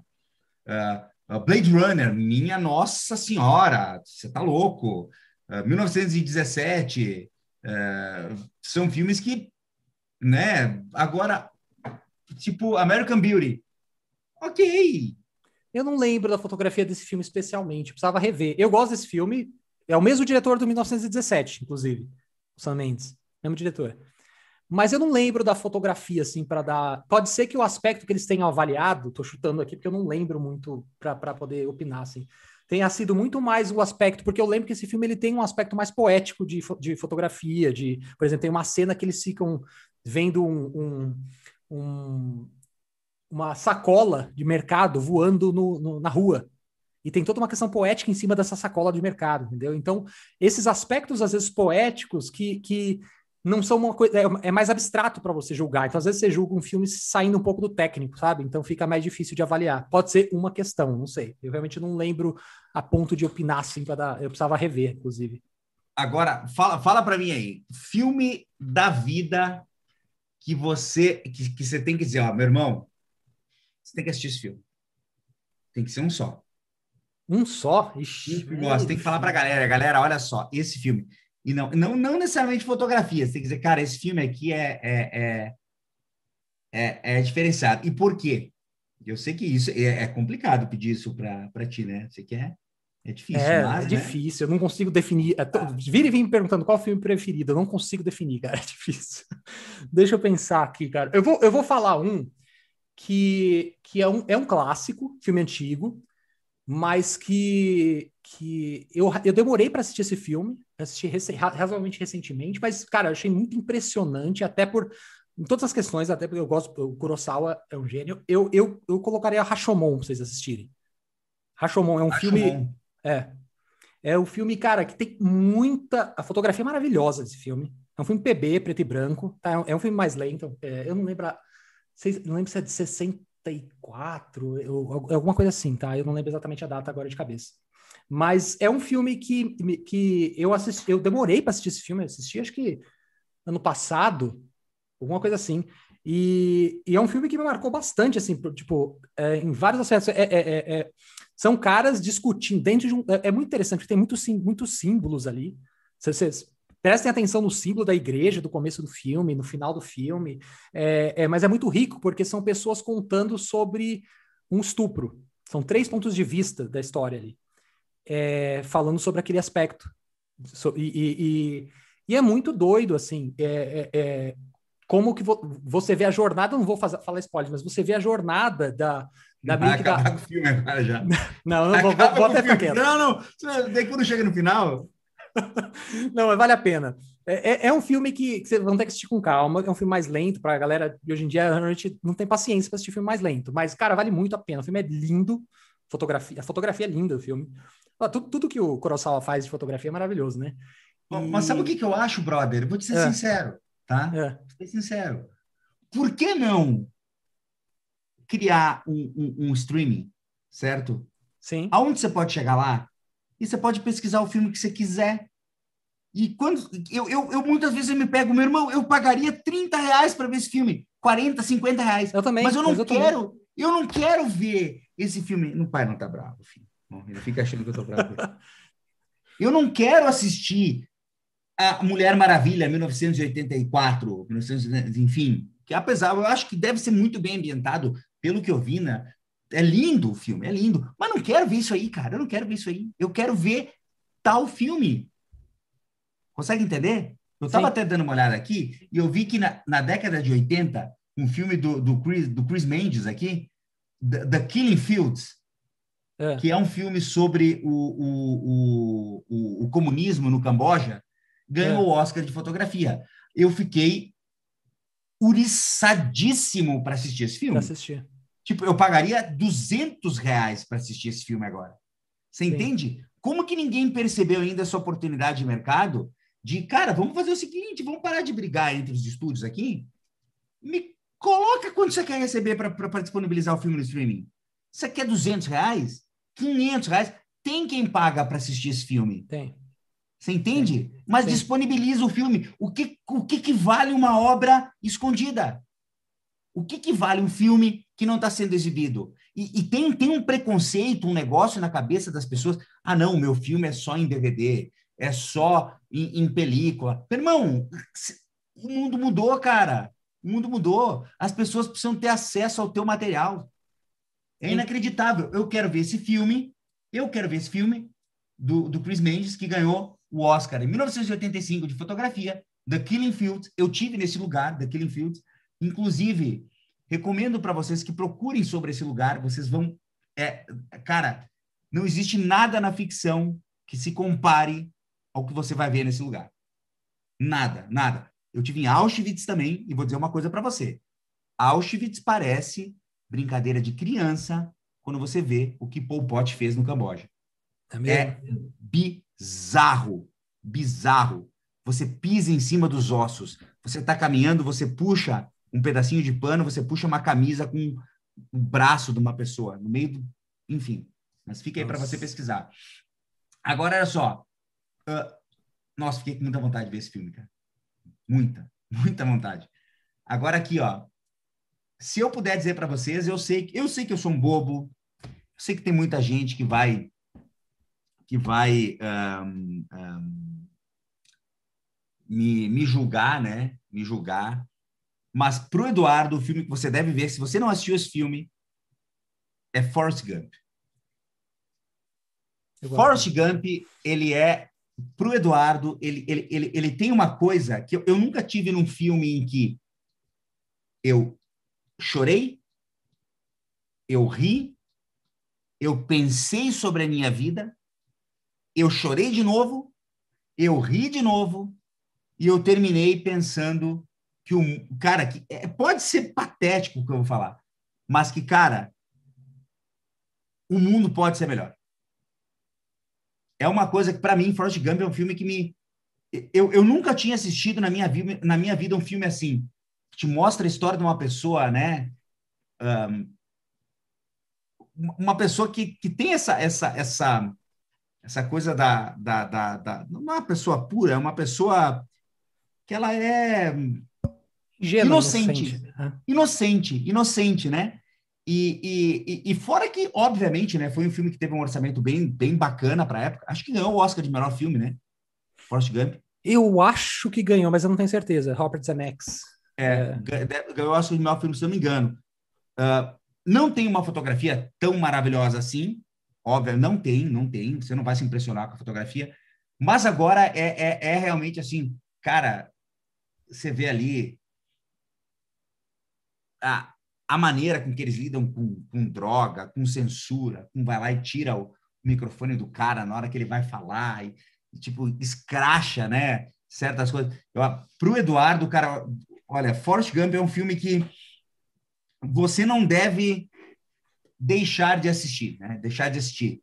Eu sei que não é um filme, né? Obviamente, num nível uh, que está num nível tão bacana e maduro com relação a certas coisas, mas eu, eu sou um cara que. Eu sou um cara que.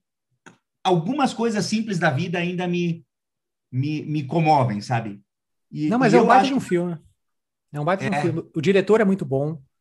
O... Ganhou, eu tô até confirmando aqui, ele ganhou mesmo. O Oscar, inclusive, ganhou melhor fotografia também, viu? Mas é... Fotografia. Ganhou também. É um bom. É, o, o Robert Zemeckis, Zemeckis é um baita de um diretor. É o mesmo diretor do De Volta para o Futuro, por exemplo. Mesmo cara. Esse filme é um filmão também, muito bom. Esses, esses, diretores das antigas não tem muito erro, cara. Os caras sabem dirigir, entendeu? Qualquer filme que você botar na mão dos caras, os caras vão, vão tirar, fazer mágica ali. É, muito, muito bacana. E agora, olha só, para dar um, um, uma colher de chá para a galera aí, tem três, quatro filmes que vem na tua cabeça, assim, que, ó, galera, é o seguinte, ó, põe na, põe na, na, na no, na, no roteiro aí para assistir e, e vá nesses aqui que você não erra. O que acontece? Muitas vezes que a gente chega no final de semana, quero assistir um filme. Quem nunca passou por isso, né? Aí você, tá, mas que filme? Né? Você fica, que filme, cara? Que, que filme eu vou assistir? Tipo, daí você fica né, naquela. Aí você fica naquela. Eu sei que na, na, na, na no, no, no, Apple TV tem muita coisa, né? Na Apple TV tem, tem mais Apple TV coisa. Tem, tem mais coisa. É, a Apple TV é, é, mais parecida com isso que eu falei, mas não está ainda nesse nível que eu falei, não. de você achar tudo. Por que, que não dá para compilar tudo? Se o Google compila tudo de tudo, por que, que não dá para compilar tudo do cinema num lugar só? Vamos colocar tudo num lugar. A gente paga para o cara, o cara nos, nos, nos coloca. Eu quero assistir, sei lá, eu quero assistir um filme de 1964. Eu quero poder assistir um filme de 1964. É, é sempre um sofrimento achar filme. A, a obra. Cara, é difícil. É, é, existem muitas questões de licença aí no meio, né? Que, por exemplo, o, o, aí é a culpa dos streamings mesmo. Os streamings, para eles, não vale a pena botar um filme que ninguém vai, quase ninguém vai assistir. Tem que ter volume. E aí, se o estúdio. Tanto que a maioria das negociações. Mas a cauda longa. Oi? Mas a cauda longa cobra mais pelo filme que ninguém vai assistir, Então, É, é, cobra mas... mais, cobra 500 pau, cara. Se tem alguém que quer assistir esse filme, você vai ter que pagar 500 conto para manter ele no, no. Você quer assistir o Exorcista de 1974, a versão original lá, a primeira versão cheia de problema. Cara, uhum. tem alguém que vai querer assistir.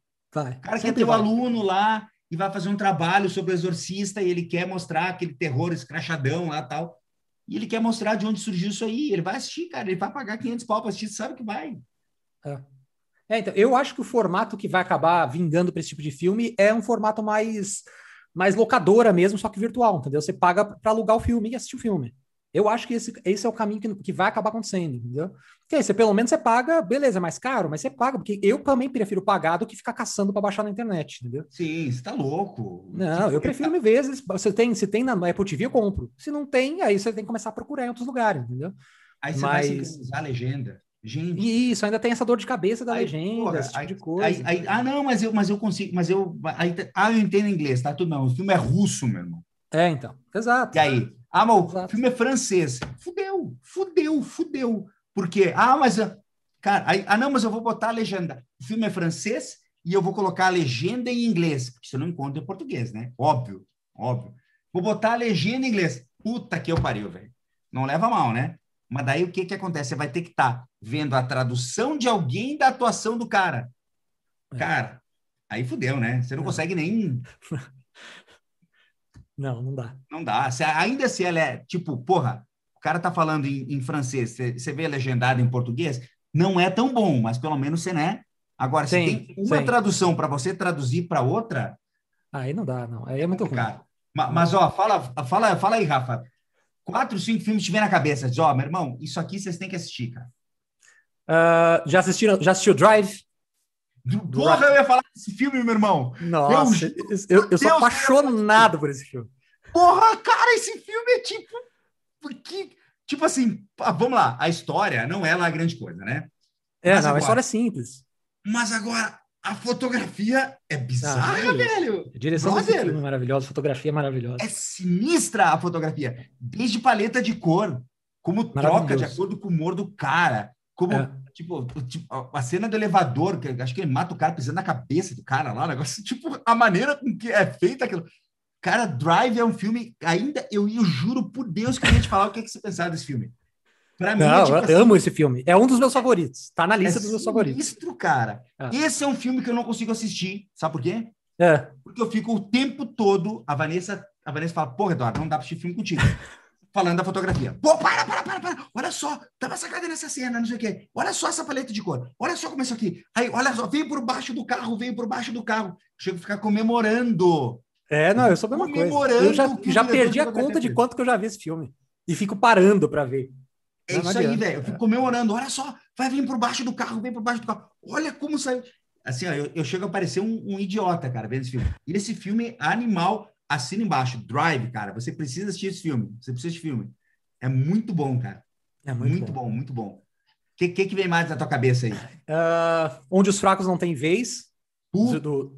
que eu é. pariu. Filme bom pra caralho também, uh, meu irmão. Irmãos Coin. Amo também. Um dos meus diretores top de linha também.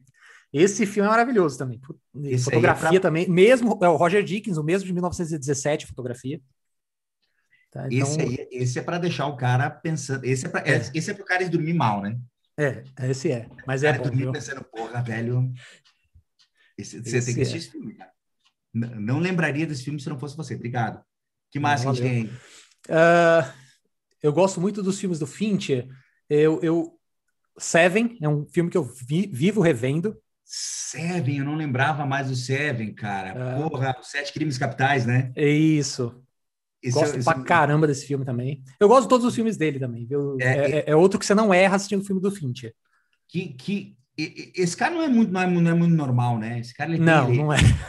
Porque assim, ele pensa em umas coisas, né? Você vê esse filme e você pensa, meu Deus, cara, alguém. Esse cara é um é, você pega, você pega o, o, o, o, Clube da Luta, é a mesma coisa. É, o Clube, o clube da Luta é também. Filme, quando você vê alguém que fica, o diretor desse filme, você pensa, cara, esse cara não. Alguma coisa não tá legal na cabeça desse cara, né? Eu lembro, eu fui ver o Clube da Luta com um amigo meu no cinema. A gente saiu do cinema tipo, dando soco na cara do outro, velho. Você tá entendendo? Tipo assim, é bizarro, cara, é bizarro, mas muito bom, muito bom, muito bom mesmo. O próprio Garoto Exemplar dele é bom pra caramba também, que foi um, foi um dos últimos que ele fez aí. Garoto Exemplar eu não vi, cara. Não viu? Então assista. Esse também é muito bom, com Ben Affleck. E é, é uma história Ih, muito. Rapaz, ben, cara, ben Affleck já. Mas vai que esse é bom. Falou, falou em Ben Affleck, eu, eu, eu dou, uma, eu dou um passo para trás. não, não, todo mundo dá. Mas eu até falei por causa disso, que todo mundo dá, mas assiste que esse filme é bom, cara. O Ben Affleck, olha aí. É, é o mesmo diretor, David Fincher. Vale muito a pena. É muito bom esse filme. Olha, para eu assistir um, um, filme do Ben Affleck só com a tua, a tua indicação mesmo. Hein? Pode, pode assistir. Pode assistir que você vai gostar. É muito bizarro esse filme, mas é muito bom. É a mesma legal. pegada, mas... Fincher, né? Fincher total, assim. Uma, é mesmo... Mais um, mais um para mais um? para o pessoal ficar com, a, com referência aí. Então vamos lá. Deixa eu pensar aqui mais um. Vamos ver, um Bem... filme de guerra. Filme de guerra? cabeça. Fora o Resgate do Soldado Ryan, né? Que todo mundo sabe que todo se você não sabe. viu esse filme, se você não viu esse filme, ah, mas é isso, é aquilo. Não me interessa, professor. Ó, o Resgate do Soldado Ryan e, e, e, e Platum, se você não viu, você tá errado. Você tá errado. Falcão é. Negro em Apuros também, você tá errado. Ponto. Você tá errado. Você entende? Por quê? Porque a história é muito boa. A história é muito boa. É muito boa. Você pode achar o que você quiser, mas é muito bom. Então você precisa assistir. Agora, o filme de guerra que tiver na cabeça aí, que é um negócio assim, ó, que, cara, ó, você gosta de filme de guerra, esse aqui você tem que assistir. Cara, esse, eu gosto demais do, do Kubrick, Full Metal Jacket. Né? Eu não lembro em português como que é o nome. É... Deixa eu Full pesquisar. Metal Jacket. Será que eu vi esse filme? Uh...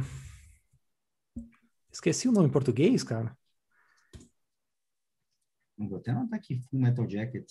É, assiste. Eu, eu, eu adoro esse filme, cara. É pra mim, é um dos melhores filmes de guerra.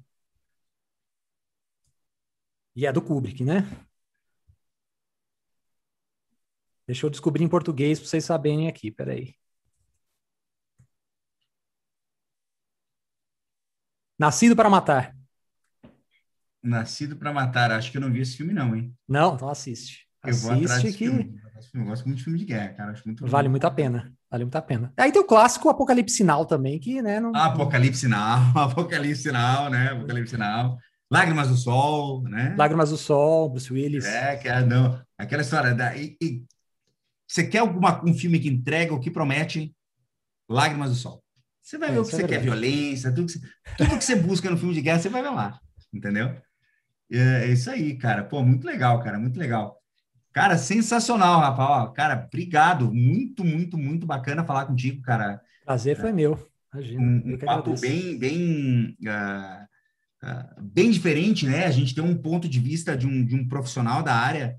Uh, eu hoje eu sou mais uh, empresário e professor de marketing e vendas do que fotógrafo, né?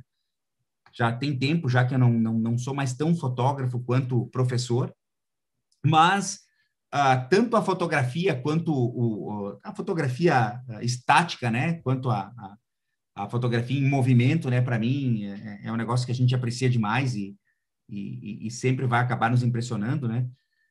E, e, é muito legal a gente ter um ponto de vista de, de, de um profissional da área, né? Alguém que, que, que tem esse expertise e, e pode nos mostrar ah, para como a gente pode fazer para analisar uma narrativa de uma maneira ou de outra, uh, perceber certas coisas que às vezes a gente assiste um, um filme e não não consegue perceber. Ponto de vista com relação a, a, a, ao mercado, né? Principalmente o que, o que acontece no Brasil, Uh, a gente percebe que o que acontece na, na política é, acontece no cinema também. O Brasil ele tem uma ele tem um, um, um vírus e não é o Covid, né? Que é. faz tempo que está no Brasil aí e, é. e, a gente precisa se livrar disso, né? E, e, é muito legal, cara, muito legal, muito legal mesmo. Obrigado pelo teu pelo teu por vir aqui disponibilizar o teu tempo aqui, trazer para a nossa audiência essa essa um, enfim essa maneira diferenciada de ver um, um, um... porque o que, que eu vejo, né? O fotógrafo às vezes ele tem um pouco disso de, de, de encontrar um, um, uma formulazinha ali, cara, vou ganhar dinheiro com isso e, e, e, o cara acaba não, não, não buscando dar um próximo passo. Pô, será que eu não posso assistir esse Drive aí, esse filme? Você vai adorar esse filme. Você que é homem, então, você vai amar esse filme. Puta que eu pariu, velho. É, entende? Tem violência, tem tudo que o homem quer ver no filme. Só que se você parar para assistir esse filme E, e, e você olhar para a fotografia dele, eu tenho certeza que você não vai conseguir fotografar do mesmo jeito amanhã. Se você olhar para a dinâmica, se você olhar para a paleta de cor, se você olhar para a parte de enquadramento, saída e entrada de câmera, como é trabalhado o grande angular naquele filme, é tipo assim, é, é, é, é, é poucos filmes têm uma grande angular trabalhada como esse drive.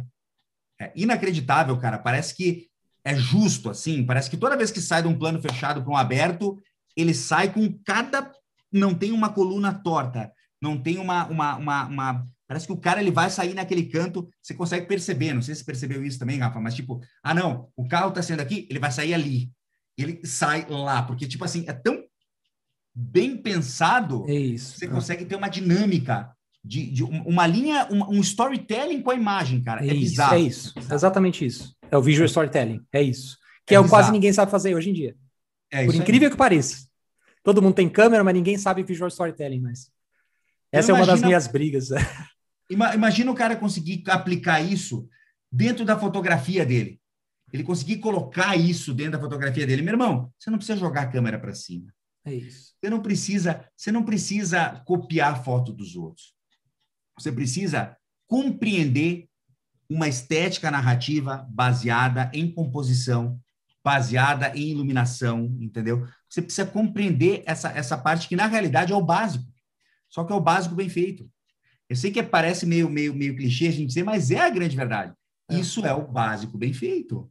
Porque não tem nada no, no Drive, não tem nada ali que seja tipo, nossa, um, um, não, o cara tem aqui um drone com uma grua e um helicóptero junto, não tem nada disso, cara. Que tem o quê? Cenas muito, muito, muito bem planejadas.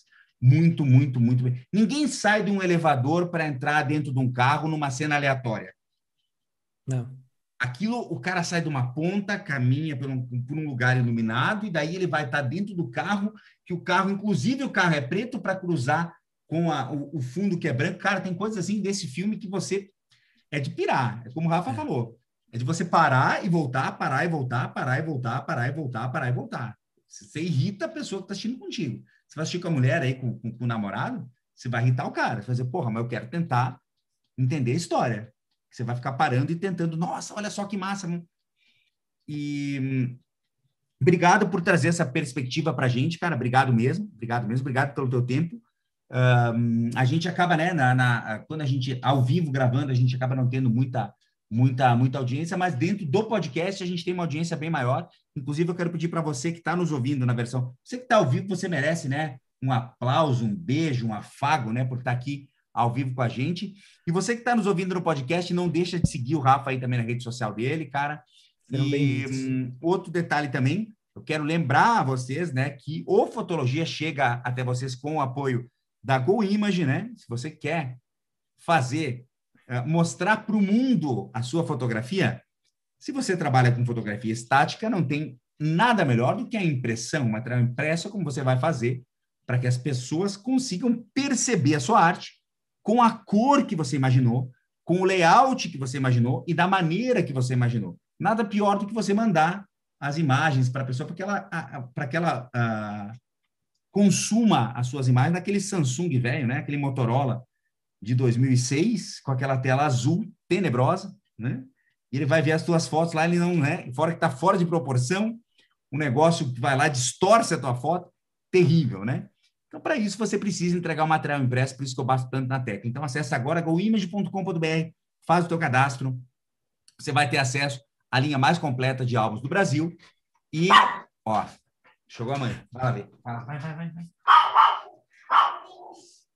E também, né? Se você quiser aprender como faz para vender fotografia, como você faz para vender fotografia comercial, com o Igor Latino de fundo, e isso também você pode fazer parte do, dos treinamentos, do Fotologia, os treinamentos aí, que a gente tem a mentoria Fotógrafo Forte, Fotógrafo Vendedor, Fotógrafo Rico, todos os nossos treinamentos aí baseados na parte de marketing e vendas, treinamentos comerciais não ter, esse treinamento não tem nada a ver com o que a gente falou aqui, e justamente por isso que eu estou amando fazer esse podcast novo.